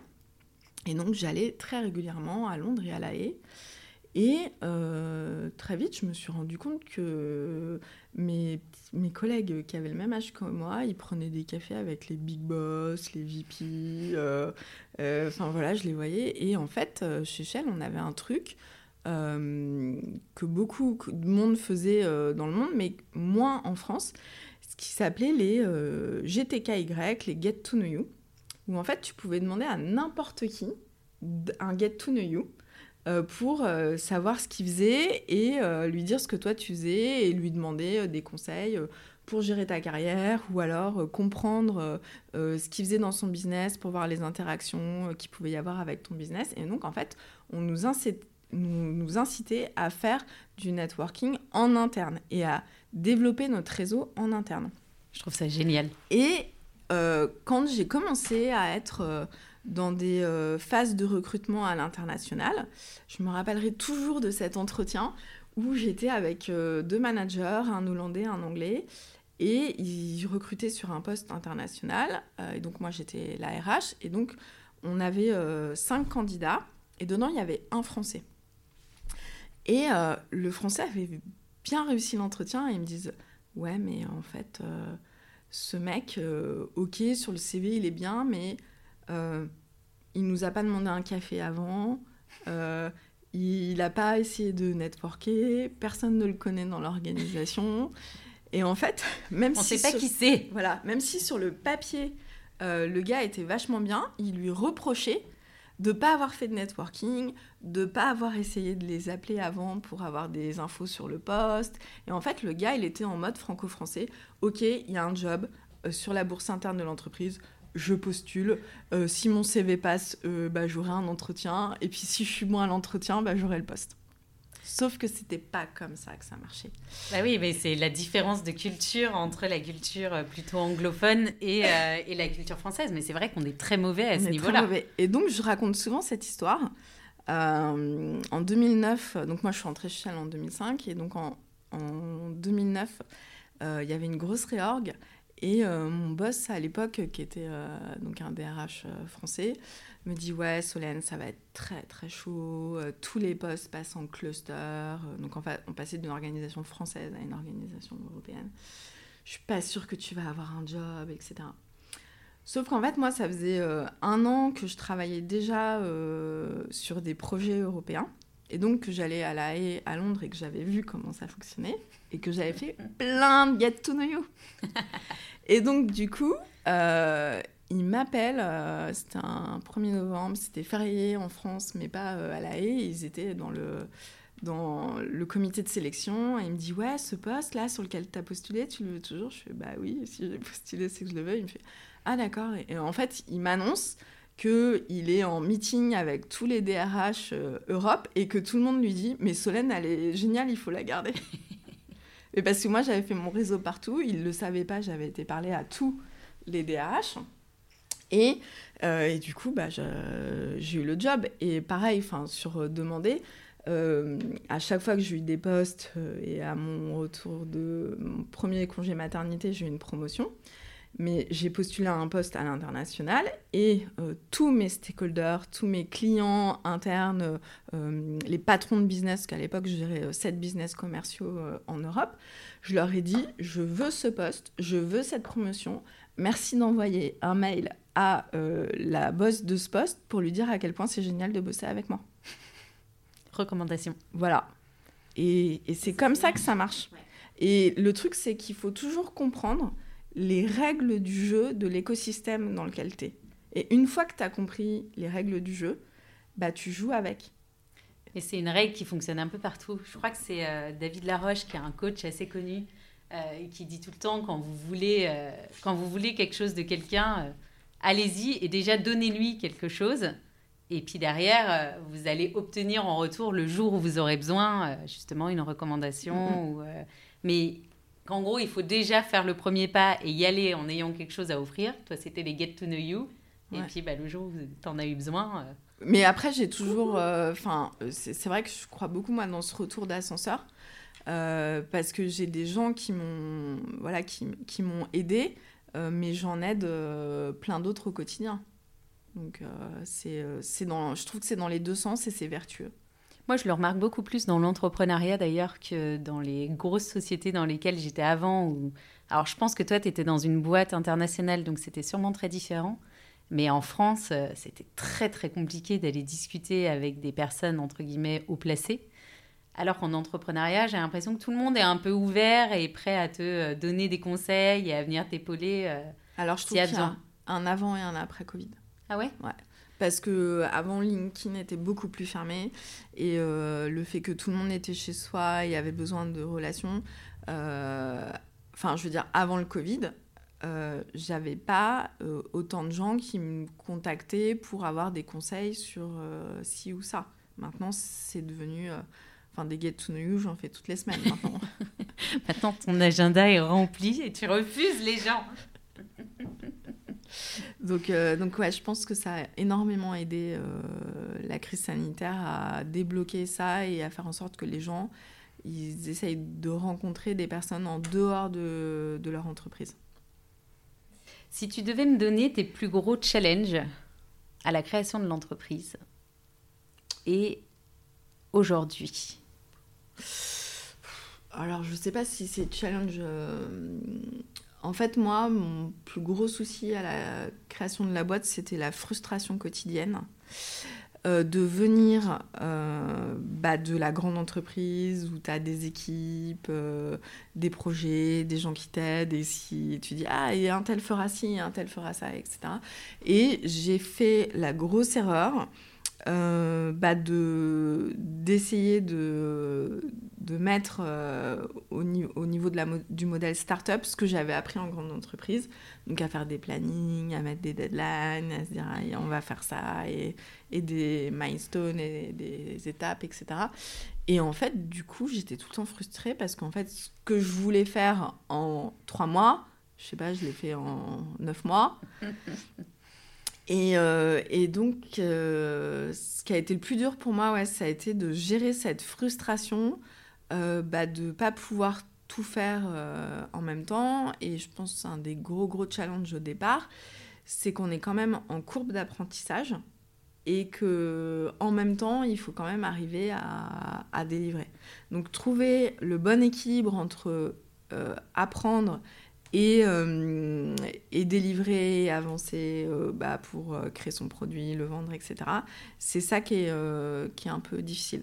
Mais ce que j'ai fait, ça fait rire tout le monde. Là, j'en parlais encore lundi. J'étais en, en, workshop pour les Digital Ladies Analyze, mais je disais, chez SoftKids, en fait, il n'y a plus de deadline. Donc ils m'ont regardé comme ça, mais genre, comment ça, il n'y a plus de deadline euh, Genre, genre t'es complètement folle. Et, en fait, moi, ma devise chez SoftKids, c'est ça sort quand ça sort. et puis on verra bien. Et puis on verra bien.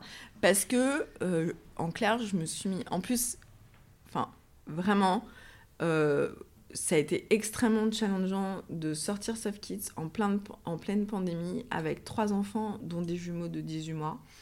Oh là là. C'était extrêmement costaud. C'est-à-dire que j'ai fait. Euh, euh, on en rigole maintenant, mais avec euh, mes autres copines entrepreneurs, mais je me suis fait six mois de start-up de la start de la night, quoi. C'est-à-dire que je bossais toutes les nuits. et donc, c'était c'est très compliqué. quand on a en plus des enfants en bas âge. Et donc, je mettais des deadlines à mon développeur, à moi, et puis, euh, il y avait, euh, je sais pas, euh, deux bons colites. c'est ce que j'allais dire. Avec et trois c'était l'hiver. Et trois jours. Et du coup, tu dormais pas pendant quatre nuits. Et du coup, et en fait, c'était moi c'était plus à cause de moi que les deadlines étaient complètement cassés. Donc je me suis dit, bon allez, on arrête quoi. On vit au jour le jour. on sort de toute façon de la nouveauté. Il y a des choses, voilà. On sait qu'on sort des choses, mais on ne sait pas quand on les sort. mais ça évite de mettre la pression à tout le monde. Mais tu as quand même un ordre d'idée où c'est vraiment... Euh, ouais, en fait, je me, fixe, je me fixe plutôt des objectifs au trimestre. Ouais. Euh, mais jamais, euh, je vous dirais, le programme métacognition, apprendre à apprendre de SoftKit sortira le 1er février. Il sortira au premier trimestre, potentiellement. Potentiellement. On a hâte. Ouais, moi aussi. Et aujourd'hui, comment elle fonctionne l'appli concrètement? Si moi je vais dessus et que je veux faire le programme métacognition euh, à partir du mois d'avril, du coup. Ouais. Avec ton enfant. Avec mon enfant. Donc, euh, Est-ce bah qu'ils peuvent jouer tout seuls ou c'est obligatoirement en famille? Alors, il y a la moitié des jeux, c'est en autonomie tout seul, et l'autre moitié où, en fait, ils ont, un pop-up qui dit fais ce jeu avec euh, tes parents ou un membre de ta famille. Ça peut être aussi avec les grands frères. Euh, on en a qui font avec les jeunes filles au père. Euh, génial. Donc, ou même avec les grands-parents. Mais, euh, mais donc, ouais, les jeux qui nécessitent les parents, c'est très souvent pour que les parents apprennent des choses sur leurs enfants. très vite, on a vu que notre élément différenciant, c'était que les parents nous disaient Waouh, en fait, j'ai appris trop de choses sur mon enfant. En fait, la manière dont lui se voit et la manière dont moi je le vois n'est pas du tout la même. Euh, et donc, c'est là où, euh, quand on sait que ça va générer une discussion en famille, et c'est là où je dis qu'il faut faire attention à ce qu'on a comme type de produit euh, entre les mains quand on parle d'écran. Enfin, pour moi, SoftKit, c'est une application familiale qui remet du lien au sein de la famille, qui permet de rediscuter. C'est comme ça que j'ai des parents qui me disent Ah, bah, grâce à votre appli, j'ai découvert qu'en fait, ma fille, euh, dans la cour de récréation, elle ne jouait pas avec les enfants avec qui elle avait envie de jouer. Parce qu'en fait, elle est timide, elle ne joue qu'avec les enfants qui vont vers elle. Parce que quand elle a fait euh, le euh, module Soft Kids sur les choix, où en fait, on leur dit on essaie de leur faire prendre conscience, parce que quand on est en primaire, on a l'impression que les parents, les adultes d'une manière générale, décident tout pour nous. Donc nous, on leur dit, mais non, mais en fait, au quotidien, tu fais plein de choix. Et par exemple, on leur dit, tu choisis avec qui tu joues à la récré. Et il y a une petite fille, elle a répondu non. Euh, et quand elle a joué avec sa mère, et sa mère a dit, ah bah du coup, on a eu une discussion sur... Euh, pourquoi est-ce qu'elle ne choisit pas avec qui elle joue à la récré Ou alors, euh, sur euh, par exemple les qualités, euh, il y a des parents, ils disent Ah bah en fait, il est hyper organisé, il fait son cartable tous les matins tout seul, il, met son goûter dans son cartable. Et sur bah, les qualités qu'il pense avoir, il a mis qu'il n'était pas organisé. Donc voilà, donc ça génère de la discussion en famille. Donc on a aujourd'hui euh, des mini-jeux. Donc en fait, il y a une quinzaine de mini-jeux, des jeux de swipe, des jeux de labyrinthe avec un avatar, des jeux d'identification où en fait, il va y avoir une petite scénette avec une situation et l'enfant va choisir quelle est pour lui la meilleure solution et qu'est-ce qu'il ferait face à cette situation. Et on a euh, donc un programme pour cultiver la confiance en soi, la persévérance, l'accueil des émotions, le vivre ensemble, l'esprit critique euh, et, euh, et, le gros mindset. Voilà. Moi, je vais peut-être me mettre à Soft Kids, hein, parce qu'en tant qu'entrepreneur, je trouve qu'il y, y, a pas mal de choses qu'on peut aller travailler sur ces sujets-là quand même. La confiance en soi, la persévérance, le growth mindset, enfin, on est en plein dedans. Hein. Mais il y a beaucoup de parents qui nous disent qu'en fait, quand leur, ils sont à côté de leurs enfants et que leurs enfants réfléchissent, bah, ils réfléchissent aussi sur eux. ça m'étonne pas. Ah oui. Ah, finalement, tu fais travailler les soft skills de toute la famille. Ouais, c'est ça. à propos de persévérance, toi, c'est quoi l'état d'esprit qui t'a le plus aidé justement pour persévérer dans un écosystème de l'EdTech, donc qui est les, les technologies de l'éducation, qui n'est pas le plus évident aujourd'hui parce que c'est pas le plus financé? Et dont on en discutait juste avant de commencer ce podcast, dans lequel il faut quand même s'accrocher au quotidien. Bah, en fait, je pense que ce qui m'aide, et c'est l'état d'esprit avec lequel, dans lequel j'étais partie quand j'ai créé SoftKids, c'est ma confiance en moi, c'est ma c'est pas ma confiance dans ma capacité à réussir dans SoftKids, c'est ma confiance en ma capacité à rebondir dans la vie. Euh, déjà, moi, je pense que le seul risque que j'ai dans ma vie, euh, c'est euh, de tomber gravement malade et de ne pas pouvoir accompagner mes enfants. Tout le reste, pour moi, ce n'est pas un risque. Euh, donc du coup, déjà quand j'ai quand j'ai monté Softkit, je me suis dit bon bah au pire ça marche pas et au pire je perds de l'argent. Mais euh, je me dis cet argent n'est pas si perdu que ça parce que je me serais formée, euh, j'aurais recruté des gens, j'aurais fait quelque chose qui a un impact sur la société, j'aurais aidé à faire évoluer les mentalités. et puis tout ce que j'aurais appris, je pourrais le revendre dans autre chose, faire du consulting, faire des conférences, etc. Donc je pense que ce qui m'aide le plus au quotidien, c'est de me dire que je pourrais toujours rebondir dans la vie. Et donc, euh, ce qui fait qu'on prend du recul euh, par rapport à, tous les soucis qu'on peut avoir entrepreneuriaux, entrepreneuriaux du quotidien. Tu as toujours eu cette manière de penser? Ouais, moi, un de mes mantras, c'est il n'y a pas de problème, il n'y a que des solutions. enfin, ouais, je tu penses que ça vient de ton éducation pour le coup Pas forcément, parce que justement, quand j'ai monté ma boîte, euh, alors mon père est entre guillemets un faux entrepreneur, parce qu'en fait, euh, il était euh, directeur d'une entreprise familiale qui n'était pas la sienne, mais pour laquelle il bossait de 6h du mat à 21h tous les jours pendant toute sa vie. quoi.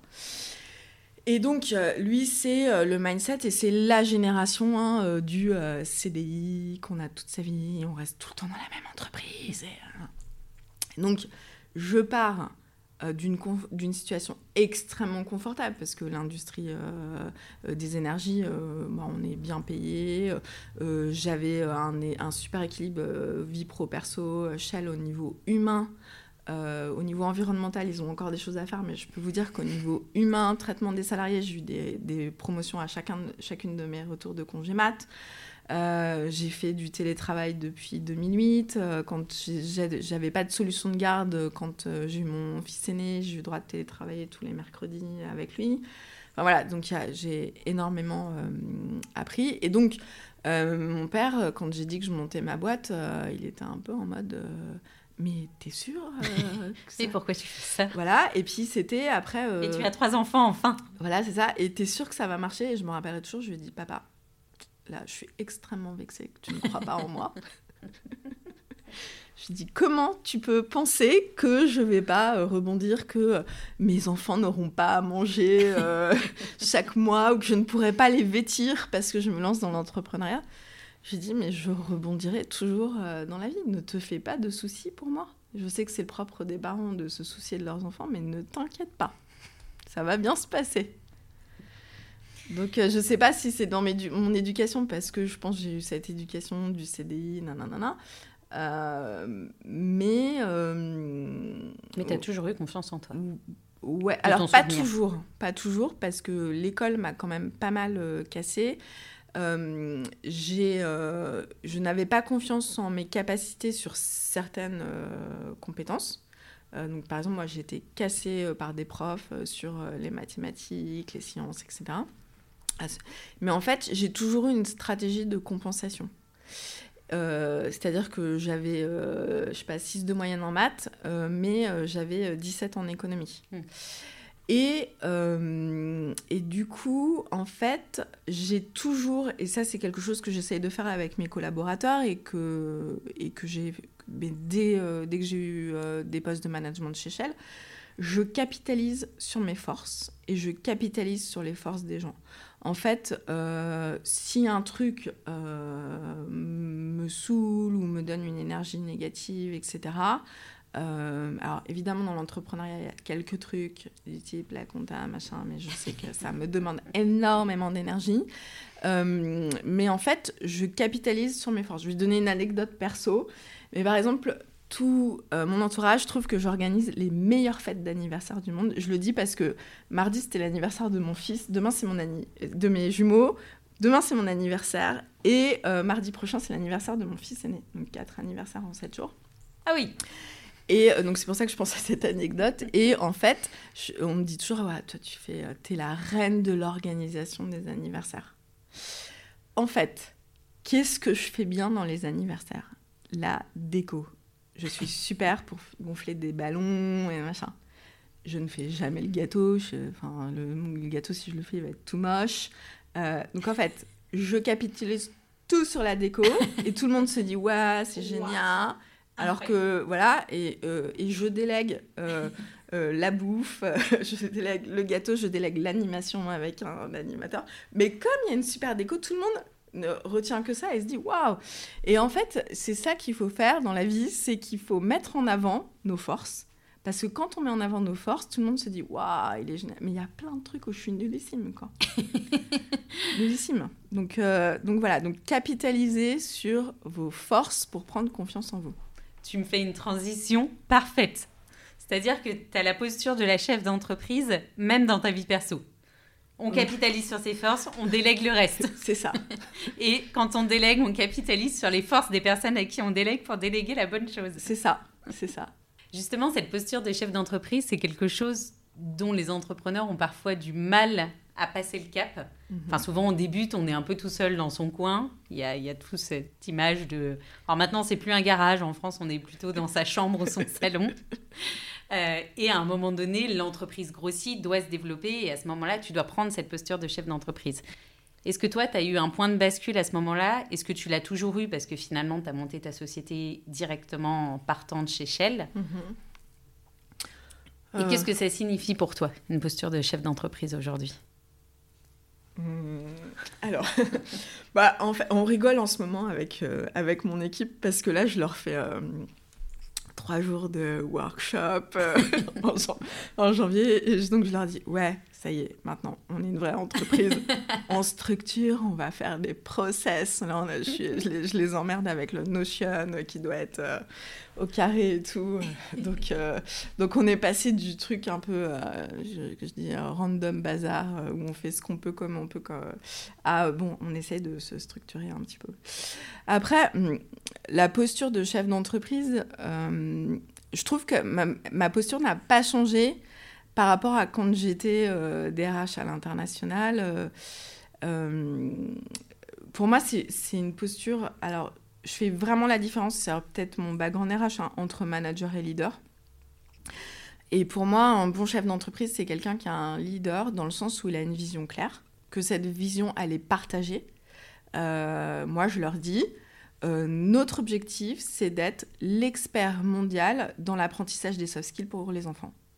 Voilà, ça c'est la vision, elle est claire, c'est l'objectif à atteindre.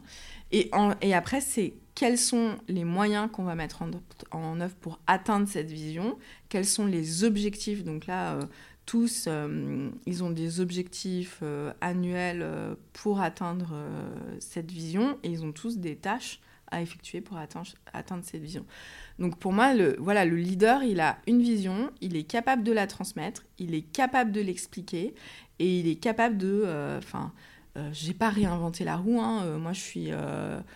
Enfin, c'est pareil, ça me fait rire parce que je trouve que ça devient hyper vieux maintenant. Mais j'ai eu mon premier cours Simon Sinek, What, What, How je pense que ça devait être en 2008, un truc comme ça. Euh, elle date cette vidéo. Hein. Elle, date cette vidéo. Maintenant, on te l'envoie dès que tu es incubé quelque part, on te l'envoie, mais tu vois rien qu'à la vidéo qu'elle n'est pas récente. le Start with Why avec, les, avec euh, le bocal et les euh, Mais pour moi, c'est des trucs hyper vieux, mais c'est les trucs qui fonctionnent pas mal. Et donc, voilà, expliquer ce qu'on fait, pourquoi on le fait, comment on le fait. Euh, c'était des choses que je faisais déjà euh, chez Shell parce que en plus euh, j'ai bossé quand même dans l'interculturel et si tu n'expliques pas dans certaines cultures pourquoi tu demandes cette information, tu ne reçois jamais d'information. donc, donc voilà, donc il faut, il faut vraiment expliquer. Et donc voilà, pour moi, être un chef d'entreprise, c'est avoir une vision claire, des objectifs clairs à atteindre euh, et euh, porter euh, la vision et les valeurs de l'entreprise auprès, auprès des gens que tu rencontres au quotidien. C'est quelque chose que tu partages beaucoup sur les réseaux sociaux d'ailleurs, je trouve. Sur LinkedIn, tu partages beaucoup ta vision de l'entrepreneuriat. Je ne vais pas dire que tu essayes d'éduquer un marché aussi à ce niveau-là, en plus du marché de l'éducation, mais il y a quand même un fort engagement pour porter porter ces valeurs-là, porter aussi des valeurs autour de la mixité dans la tech, de la mixité dans l'investissement. Finalement, tu es un peu... T'empower les femmes, je trouve. Bah, euh, en fait, y a, ça faisait partie hein, des valeurs euh, de Shell, hein, euh, qui peuvent être vues comme des valeurs bullshit dans certaines entreprises, mais qui pour moi ne l'étaient pas dans cette entreprise. C'est l'authenticité. Et pour moi, c'est extrêmement important d'être authentique et d'expliquer euh, l'envers du décor. Tu vois, euh, moi, le genre, là, quand j'ai fait ce post pour dire, voilà, euh, je suis passée dans telle, telle, telle, telle émission ou tel journal, et voilà combien j'ai eu de téléchargements, c'est expliquer aussi aux gens l'envers du décor et expliquer que, y a, que l'entrepreneuriat, c'est pas les 1% de startups qui arrivent à lever des fonds avec des VC. Parce que les startups qui arrivent à lever des fonds avec des VC, c'est 1,7% de mémoire. C'est pas du tout représentatif, mais c'est tout ce qu'on voit dans les médias. Et en fait, tout le monde ne regarde que ça. C'est comme, euh, ça me fait rire en ce moment là, ce trend LinkedIn euh, sur euh, ah là là, mais on voit que des posts qui parlent de ci ou de ça. Mais désabonnez-vous, quoi. Je veux dire, moi, mon fil LinkedIn, c'est des experts de l'éducation, euh, allez, deux créateurs de contenu euh, que j'aime bien parce que j'ai rencontré euh, dans la vraie vie, des entrepreneurs à impact. Et c'est pas des gens qui disent oui alors j'ai fait j'ai fait 10 000, par mois de chiffre d'affaires machin. Mais c'est 1% de l'écosystème ça. Donc arrêtez de voilà de, vous dire que ces gens représentent. Donc moi ce que je veux montrer c'est l'authenticité de l'entrepreneuriat, aussi bien dans euh, la, galère que dans les bons, plans. Enfin, je le dis, moi, 2022, c'était mon année. Euh, mais euh, par exemple, je sais pas, j'ai fait la finale du concours Marie-Claire. j'ai été transparente sur LinkedIn, je l'ai mis. J'étais en finale. C'était la troisième fois que je postulais sur Marie-Claire. Euh, donc euh, le truc en mode ah là là euh, t'as trop de chance nana tu cartonnes nana enfin c'est de la persévérance. Je, la plupart des concours où été en finale cette année c'était la troisième ou quatrième fois que je postulais. Là encore hier j'ai j'ai postulé à la tribune. Bah c'est c'était la troisième fois que je postulais. Donc Enfin voilà, c'est pas euh, tout. En fait, les gens ne retiennent que le succès et ne voient pas le tout le travail qu'il y a derrière. Euh, et moi, j'ai passé euh, deux ans à galérer, à me prendre que des portes. Enfin, donc, donc c'est pas si simple que ça. Et moi, j'ai envie de montrer de manière authentique quel est le quotidien d'un entrepreneur et que le quotidien d'un entrepreneur, c'est plein de galères. Alors peut-être que je suis dans les 40 femmes Forbes, c'est génial, mes parents sont hyper contents, mais je ne suis pas encore capable de me verser un salaire. D'ailleurs, aujourd'hui, c'est combien de chiffre d'affaires euh, Kids?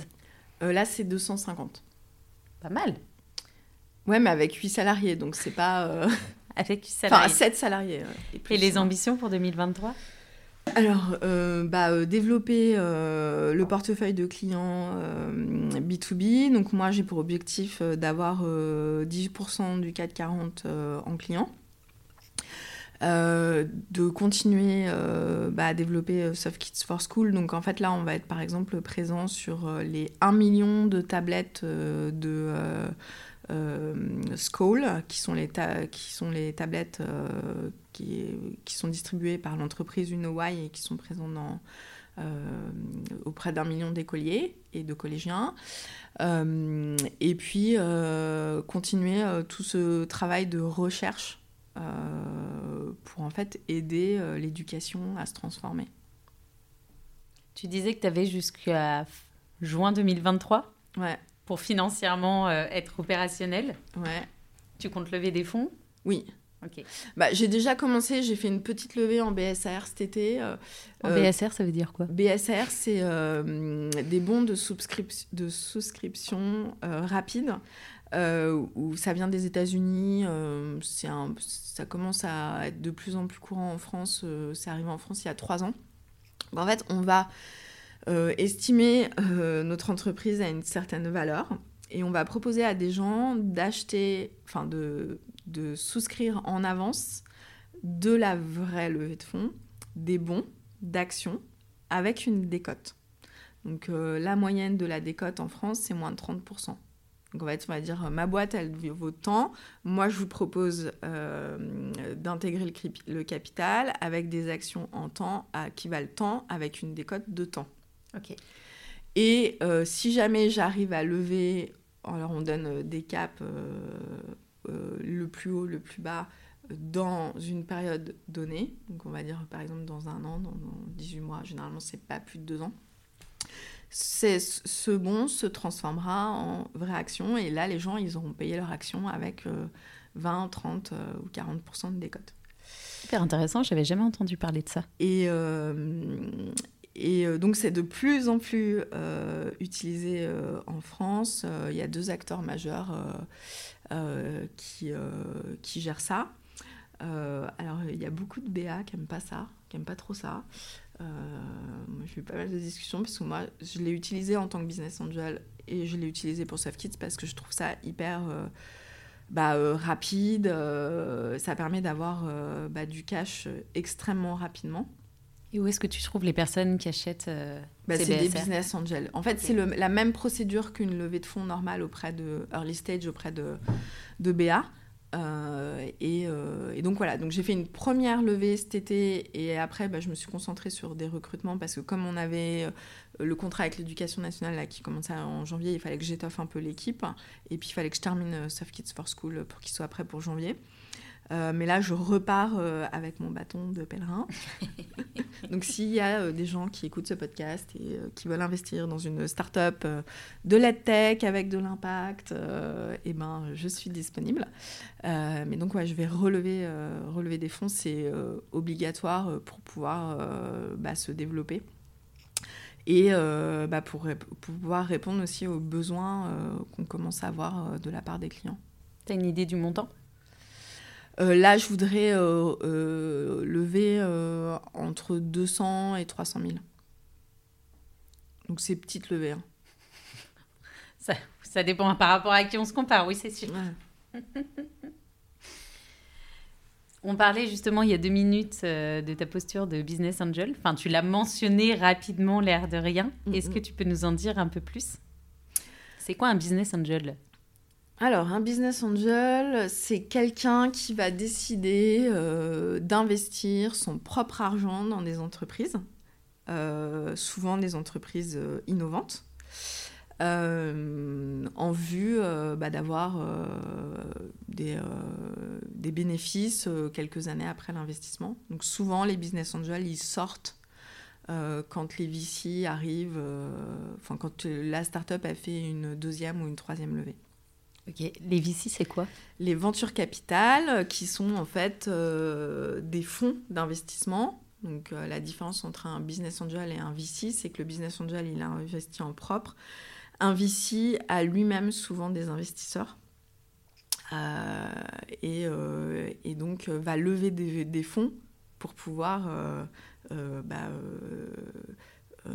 investir dans des entreprises. Oui, il investit l'argent d'autres personnes. Voilà. Alors que toi, tu investis ton propre argent. C'est ça. Tu as investi dans combien d'entreprises aujourd'hui? 8. En fait, je m'étais donné un objectif de 10 boîtes à 2025. Mais, mais en clair, on est vite pris au jeu de l'investissement. Euh, je reçois entre 3 et 5 pitch decks par, euh, par semaine. Allez, quand même. Euh, alors c'est pareil, c'est parce qu'aussi j'en parle beaucoup, je pense. Euh, parce que pour moi, il y a un vrai sujet. Alors déjà, juste pour euh, rembobiner, quand je suis partie de chez Shell, j'ai dit il y a un tiers de mon chèque qui va dans ma boîte, un tiers qui va pour vivre jusqu'à juin 2023 et un tiers qui va dans des investissements dans des boîtes. Parce que je voyais déjà plein de boîtes et j'avais envie d'investir, de les aider. voilà. Ensuite, je parle énormément de ce sujet, puisque pour avoir vécu euh, les problèmes de levée de fonds en tant que femme entrepreneur, je pense qu'il y, a un, double sujet en France. Un, euh, l'éducation française, euh, l'éducation financière en France est proche du néant. On dit aux gens, épargnez. Voilà. Euh, et quand on a fait euh, des études euh, d'économie comme moi, on sait que enfin, c'est pas suffisant. Quoi. Ah non, épargner, c'est pas la solution. Non. Donc, c'est pas la solution. et donc, du coup, il y a un déficit de business angel en France. Il faut savoir qu'en France, il y a 5500 business angels. Au UK, il y en a proche de 40 000. Aux US, c'est 400 000. Bon, ok, le pays est beaucoup plus gros que nous, mais quand même, en termes de proportion, on est à la ramasse. Sur ces, sur ces 5500 business angels, en 2021, il y avait 10% de femmes. Là, en 2022, il y en a 15, donc ça commence à bouger. Mais le problème que moi j'ai identifié, c'est que quand on est investisseur, on a tendance à investir dans des sujets qui nous ressemblent, qui nous parlent, euh, et euh, du coup, euh, les femmes sont surreprésentées sur beaucoup de sujets d'éducation, de société, de santé, mais elles ne trouvent pas de financement parce que les, les personnes qui, sont, qui ont l'argent pour financer en face d'eux ne trouvent pas écho à ce qu'elles vont dire. Euh, je donne un exemple. Euh, aujourd'hui, il y a 45 startups euh, Femtech euh, en France. Donc, des startups qui vont, par exemple, travailler sur accompagner l'endométriose, accompagner le, la ménopause, la rééducation du périnée, etc. etc. Des sujets qui parlent aux hommes. Voilà. Sur ces 40 startups Femtech, 45, il n'y en a pas une qui a réussi à lever des fonds l'année dernière. Et moi, je le dis, si j'ai deux dossiers en face de moi, un dossier qui me permet, euh, grâce à la tech. Euh, d'identifier le, cancer euh, de la prostate en 5 minutes. Et un dossier qui me permet d'identifier le cancer de l'utérus en 5 minutes, je vais mettre mon argent sur le cancer de l'utérus. Et donc, du coup, il faut absolument avoir plus de femmes qui investissent dans les femmes. Alors, des fois, on me dit oui, mais l'investissement n'a pas de genre, etc. Ok, mais si tu ne fais rien, il ne se passe rien. Et je sais que moi, donc les deux premières, la première boîte dans laquelle j'avais investi, euh, c'était deux cofondeurs euh, hommes. Euh, les sept autres boîtes dans lesquelles j'ai investi, c'est une équipe mixte ou une équipe 100% féminine. Dans ma thèse d'investissement, en fait, quand on investit en tant que business angel, il faut quand même être clair sur sa thèse d'investissement. C'est une équipe mixte, de l'impact sociétal ou environnemental et un sujet qui me parle et sur lequel je peux, porter, je peux apporter de la valeur ajoutée. Est-ce que du coup, tu les conseilles également en tant que business angel? Alors, un tiers d'elles. Un tiers des, des huit, euh, je suis en dans le comité stratégique. Et comment tu t'es lancé dans l'investissement? Si moi, demain, je décide d'être euh, BA, comment je fais? Est-ce que je me euh. forme?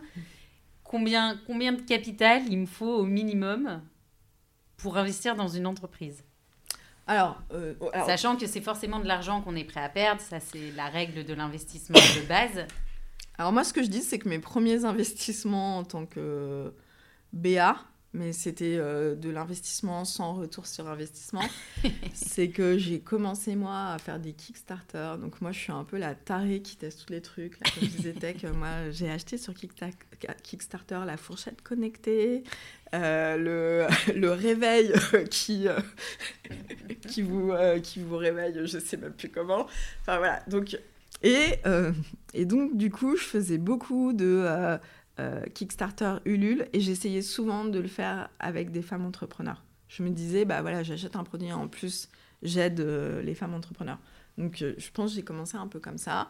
Après, bon, le fait que je sois certifiée administratrice de société, je me dis, parce qu'en fait, c'est un diplôme où on fait quand même pas mal de choses en, en termes de finances, compta, etc. Ça m'a peut-être aidé à me sentir un peu plus légitime. Mais de toute façon, il y a toujours une courbe d'apprentissage euh, pour tout.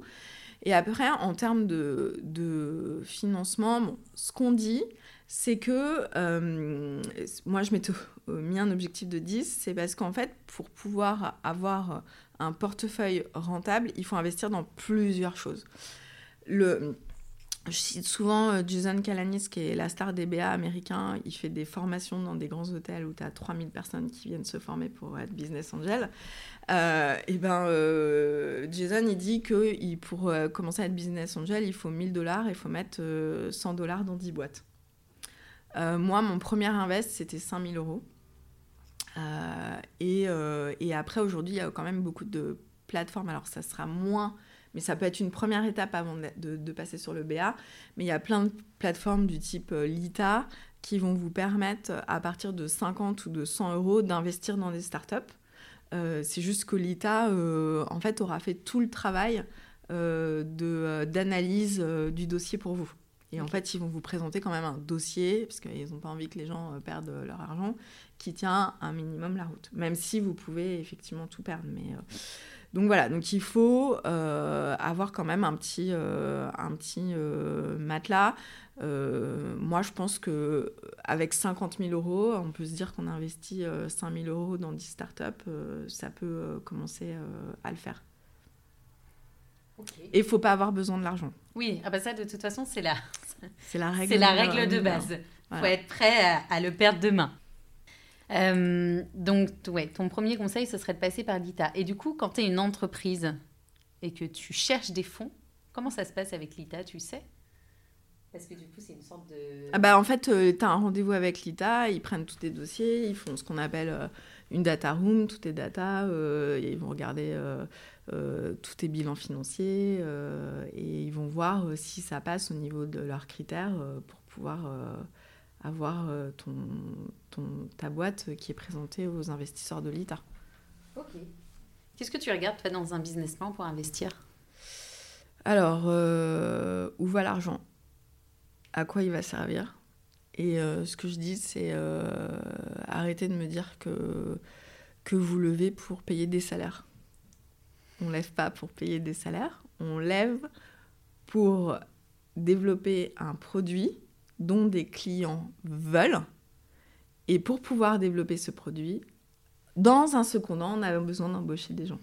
Mais en fait, ce qu'on va regarder, c'est euh, la traction, c'est-à-dire combien de clients ont envie euh, euh, d'utiliser la solution. Moi, par exemple, en, termes de chiffre de traction que j'ai là, bah, j'ai 500 000 étudiants en décrochage scolaire, enfin élèves du CM1 à, la 3e, qui vont utiliser SoftKids pendant 5 ans. Ça, c'est de l'attraction qui me permet de dire, bah, pour pouvoir avoir ces 500 000 élèves qui vont utiliser SoftKids pendant 5 ans, il faut que je recrute des gens. Mais c'est parce que j'ai ces 500 000 élèves que j'ai besoin de recruter. C'est pas j'ai besoin de recruter pour, euh, pour développer une entreprise. Voilà, c'est ça. Ouais, donc d'être plus précis euh, sur euh, à quoi, à quoi va servir l'argent. je regarde évidemment l'attraction. alors l'attraction, ça peut être aussi bien. je donne souvent cette, cet exemple, mais par exemple, eux, ils n'ont pas levé. donc c'est peut-être un contre-exemple, mais Petit Bambou, quand ils ont lancé l'appli, ils avaient déjà 10 000 personnes sur un groupe Facebook. Ça, c'est de l'attraction. Euh, donc 10 000 personnes qui étaient prêtes à méditer et qui méditaient euh, sur un groupe Facebook. Donc voilà. Euh, donc ça peut être voilà les les datas en termes d'utilisation, ça peut être le nombre de clients. Enfin voilà, donc on va regarder l'attraction, à quoi sert l'argent? Et moi, j'essaye de regarder si le business plan est un peu euh, réaliste, quoi. Parce que, bon, là, ça va mieux depuis septembre. Mais euh, le début de l'année dernière, enfin, il y en avait plein. Enfin, les business plans, euh, on se dit, mais ils ont fumé, enfin, c'est pas possible, quoi. Dans le sens où, où les estimations qu'ils faisaient de CA n'étaient pas réalisables ouais. ouais. Mais après, en fait, alors on nous dit, oui, les femmes, elles sont trop réalistes j'en reviens encore euh, à la discussion d'authenticité. Enfin, moi, j'ai déjà eu des discussions avec euh, des BA ou des clubs de BA qui me disaient Ah là là, euh, moi, ouais, votre BP, là, c'est pas, ça s'envoie pas du rêve, quoi. Mais je leur, et moi, à quoi je leur répondais Mais en fait, vous préférez avoir un BP réaliste et réalisable ou un BP qui envoie du rêve et qui n'est pas réalisable? Du coup, c'est l'équilibre entre les deux? Ouais, qu'il faut trouver. Et est-ce que tu regardes l'équipe? Parce qu'on entend souvent euh, que l'équipe est également importante. Euh. Oui, alors après, moi, je pense que je ne suis pas euh, dans les standards dont je parlais au début, hein, de l'équipe, où tu as un X, un HEC, et quelqu'un qui a déjà monté une boîte et qui l'a déjà revendu. parce que là. C'est vrai, on est beaucoup là-dessus aujourd'hui? Bah après, moi, il y a ce que j'appelle les levées CV. En fait, il y en a, ils n'ont même pas besoin de montrer euh, leur BP, quoi. D'accord. Euh, ils ont juste un pitch deck et puis euh, ils ont déjà une boîte, ils l'ont déjà revendue, donc c'est sûr, ils vont casser la baraque et donc tout le monde met, quoi. Et, et oui, moi, en fait, la seule chose que je regarde dans l'équipe, c'est mixte. Il faut absolument qu'il y ait de la mixité dans l'équipe. mais après, je suis, je pense, hyper ouverte, quoi. Je ne suis pas en mode il faut avoir fait telle école ou Enfin, après, c'est une question de feeling. Euh, moi, je regarde plus, je fais plus attention à est-ce que les gens connaissent bien leurs produits, est-ce qu'ils sont passionnés par ce qu'ils font, que euh, qu'est-ce qu'ils ont fait comme école euh, et, dans quelle boîte ils étaient avant, quoi. Mais parce que je, je suis dans une thèse d'investissement où j'ai pas envie de faire comme tout le monde. Parce que moi, je veux justement aider ceux qui galèrent et qui rentrent pas dans les cases euh, du euh, venture capital classique qu'on connaît aujourd'hui. C'est quoi une thèse d'investissement? Tu nous expliquais que du coup, c'est un peu déterminer des critères d'entreprise dans lesquelles tu vas investir? Ouais, bah, par exemple, euh, il y a certains VC, ils disent bah, nous, on va investir que dans les fintech et le SaaS B2B, parce qu'on sait qu'il y a un rendement assuré. voilà. Et c'est quelque chose que tu transmets dans le sens où tu en parles, par exemple, sur les réseaux sociaux ou oui, bah, tu communiques dessus Sur mon LinkedIn, il y a ma thèse d'investissement euh, qui est euh, clairement euh, écrite. et puis après, je, bah, j'ai, fait, j'ai fait quand même pas mal de conférences ou de webinars sur ce sujet. Là, depuis septembre, j'ai été invitée cinq fois sur ce sujet. J'ai fait trois webinars et deux conférences. Donc les gens commencent à le savoir. Donc pour les personnes qui cherchent à lever des fonds, vous pouvez aller voir les conférences de Solène pour comprendre un peu comment ça marche. Ouais. Est-ce que tu aurais un conseil justement pour les personnes qui réalisent des pitch decks? Est-ce qu'il y a des choses qui, selon toi, euh, doivent absolument paraître dedans J'ai l'impression que c'est toujours un peu la question quand j'entends des entrepreneurs autour de moi qui me disent Je procrastine sur le pitch deck, je sais, je sais pas ce que je dois mettre dedans exactement. Bah, hier, euh, justement, j'ai fait ma revue euh, bah, de la semaine. J'avais trois pitch decks à, voir. Et euh, il y en a deux sur trois à qui j'ai renvoyé le même feedback. en fait, il n'y a aucune verbatim des clients. Donc, ils sont en mode j'ai un produit, il est super, les clients l'adorent, mais on ne sait pas ce qu'ils disent. Et je trouve que c'est quand même hyper important de, voilà, de, de de partager avec l'investisseur euh, qu'est-ce que le client pense de mon produit. Et pour les personnes qui sont vraiment early stage, qui n'ont pas encore euh, commercialisé, tu leur dirais de s'appuyer sur quoi? Une communauté? La communauté et puis le marché. Est-ce qu'il y a un marché ou pas quoi alors moi, clairement, hein, sur SoftKit, euh, j'avais eu la question quand j'avais pitché à HEC à la fin du programme, mais vous n'êtes pas trop. Euh, est-ce que vous êtes time to market? Donc, être time to market, c'est lancer son produit au bon moment, là où tout le monde va se sauter, dessus. Évidemment, bon, bah, comme euh, j'étais en, pitch à HEC, je me suis pas laissé démonter. J'ai dit, mais oui, les gens sont extrêmement prêts. Mais en clair, j'étais pas du tout time to market. Je suis time to market depuis, euh, allez, on va dire, avril 2022 à cause d'un manque d'éducation sur ce sujet, ouais. tu penses? ouais. ouais. ouais.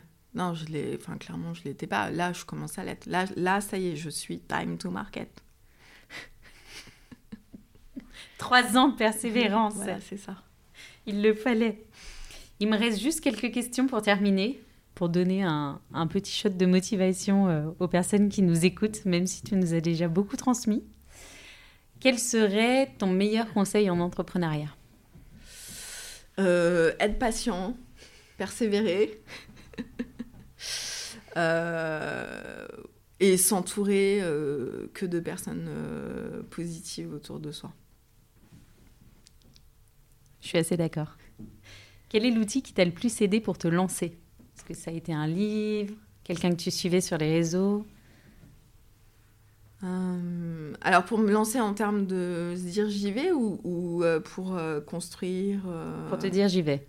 Ah, je pense que Génération XX, qui a été pour moi le premier podcast à parler d'entrepreneuriat, d'entrepreneuriat féminin et que j'écoutais quand j'étais DRH, m'a beaucoup aidé. Quoi. Je trouve que les, les aventures entrepreneuriales de, de Génération XX m'ont aidé. Et il y en a un auquel je pense, parce que je porte une de leurs vestes aujourd'hui, il y avait un podcast qui avait été dédié à 17h10, qui, est, qui sont deux filles qui avaient lancé une marque de hum, tailleur. Et donc on les suivait, je crois, sur euh, neuf épisodes et c'était trop marrant parce qu'elles avaient même enregistré euh, la discussion du dimanche à table où elles annoncent à leurs parents qu'elles vont faire entrepreneur. Euh, et, c'est un podcast qui m'a qui m'a pas mal marqué. J'étais hyper triste quand le dernier épisode est sorti. Moi aussi. Tu te dis mais mais non, on va pas s'arrêter là. Bon, il y en a beaucoup, d'accord, mais on peut continuer. Si demain tu devais choisir deux femmes entrepreneurs qui viendraient dans ce podcast, qui ce serait? Et surtout pourquoi? Alors après, c'est le moment sororité là.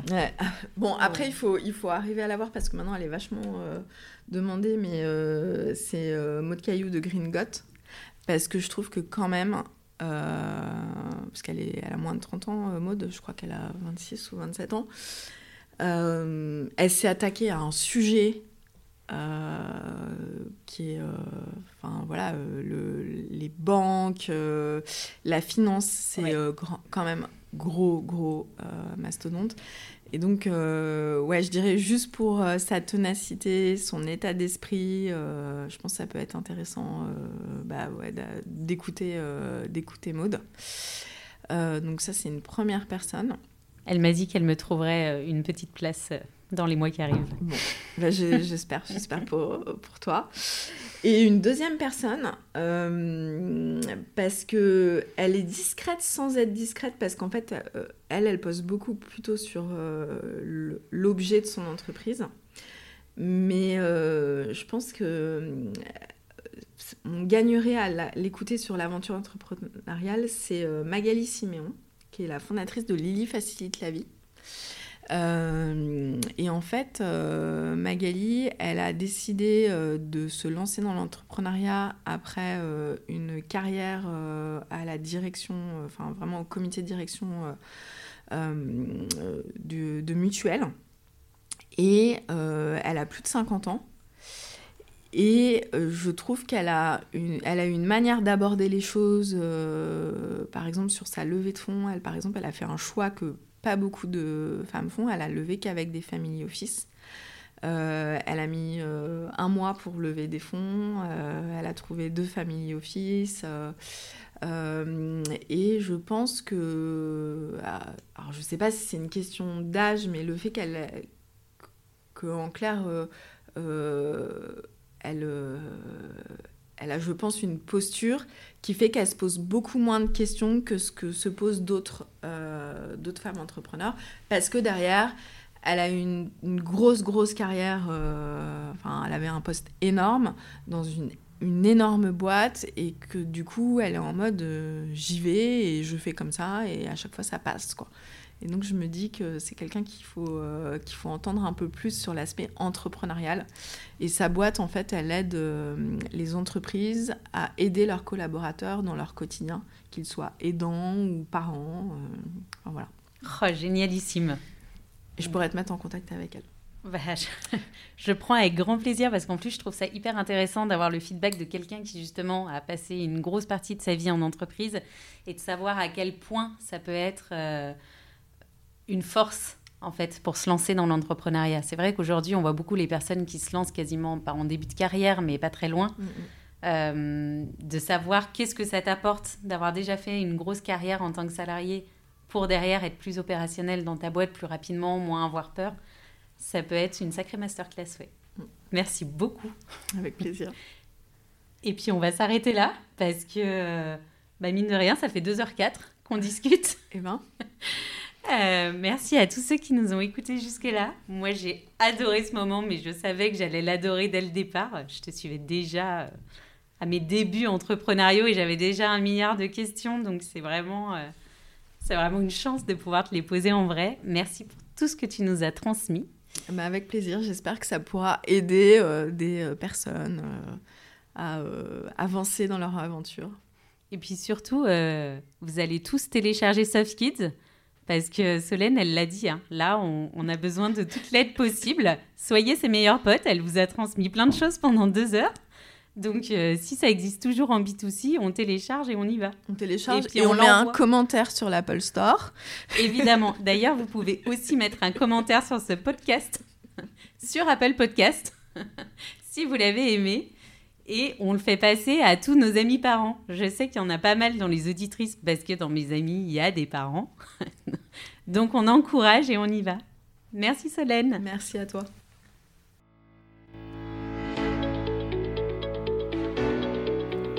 Merci à toutes et tous d'avoir écouté cet épisode. S'il vous a plu, n'hésitez pas à me soutenir en laissant une note 5 étoiles sur la plateforme de votre choix et à me suivre sur le compte Instagram powerful-du-bas le podcast ou sur LinkedIn Delphine Barnavon. On se retrouve dans deux semaines pour le prochain épisode. À bientôt!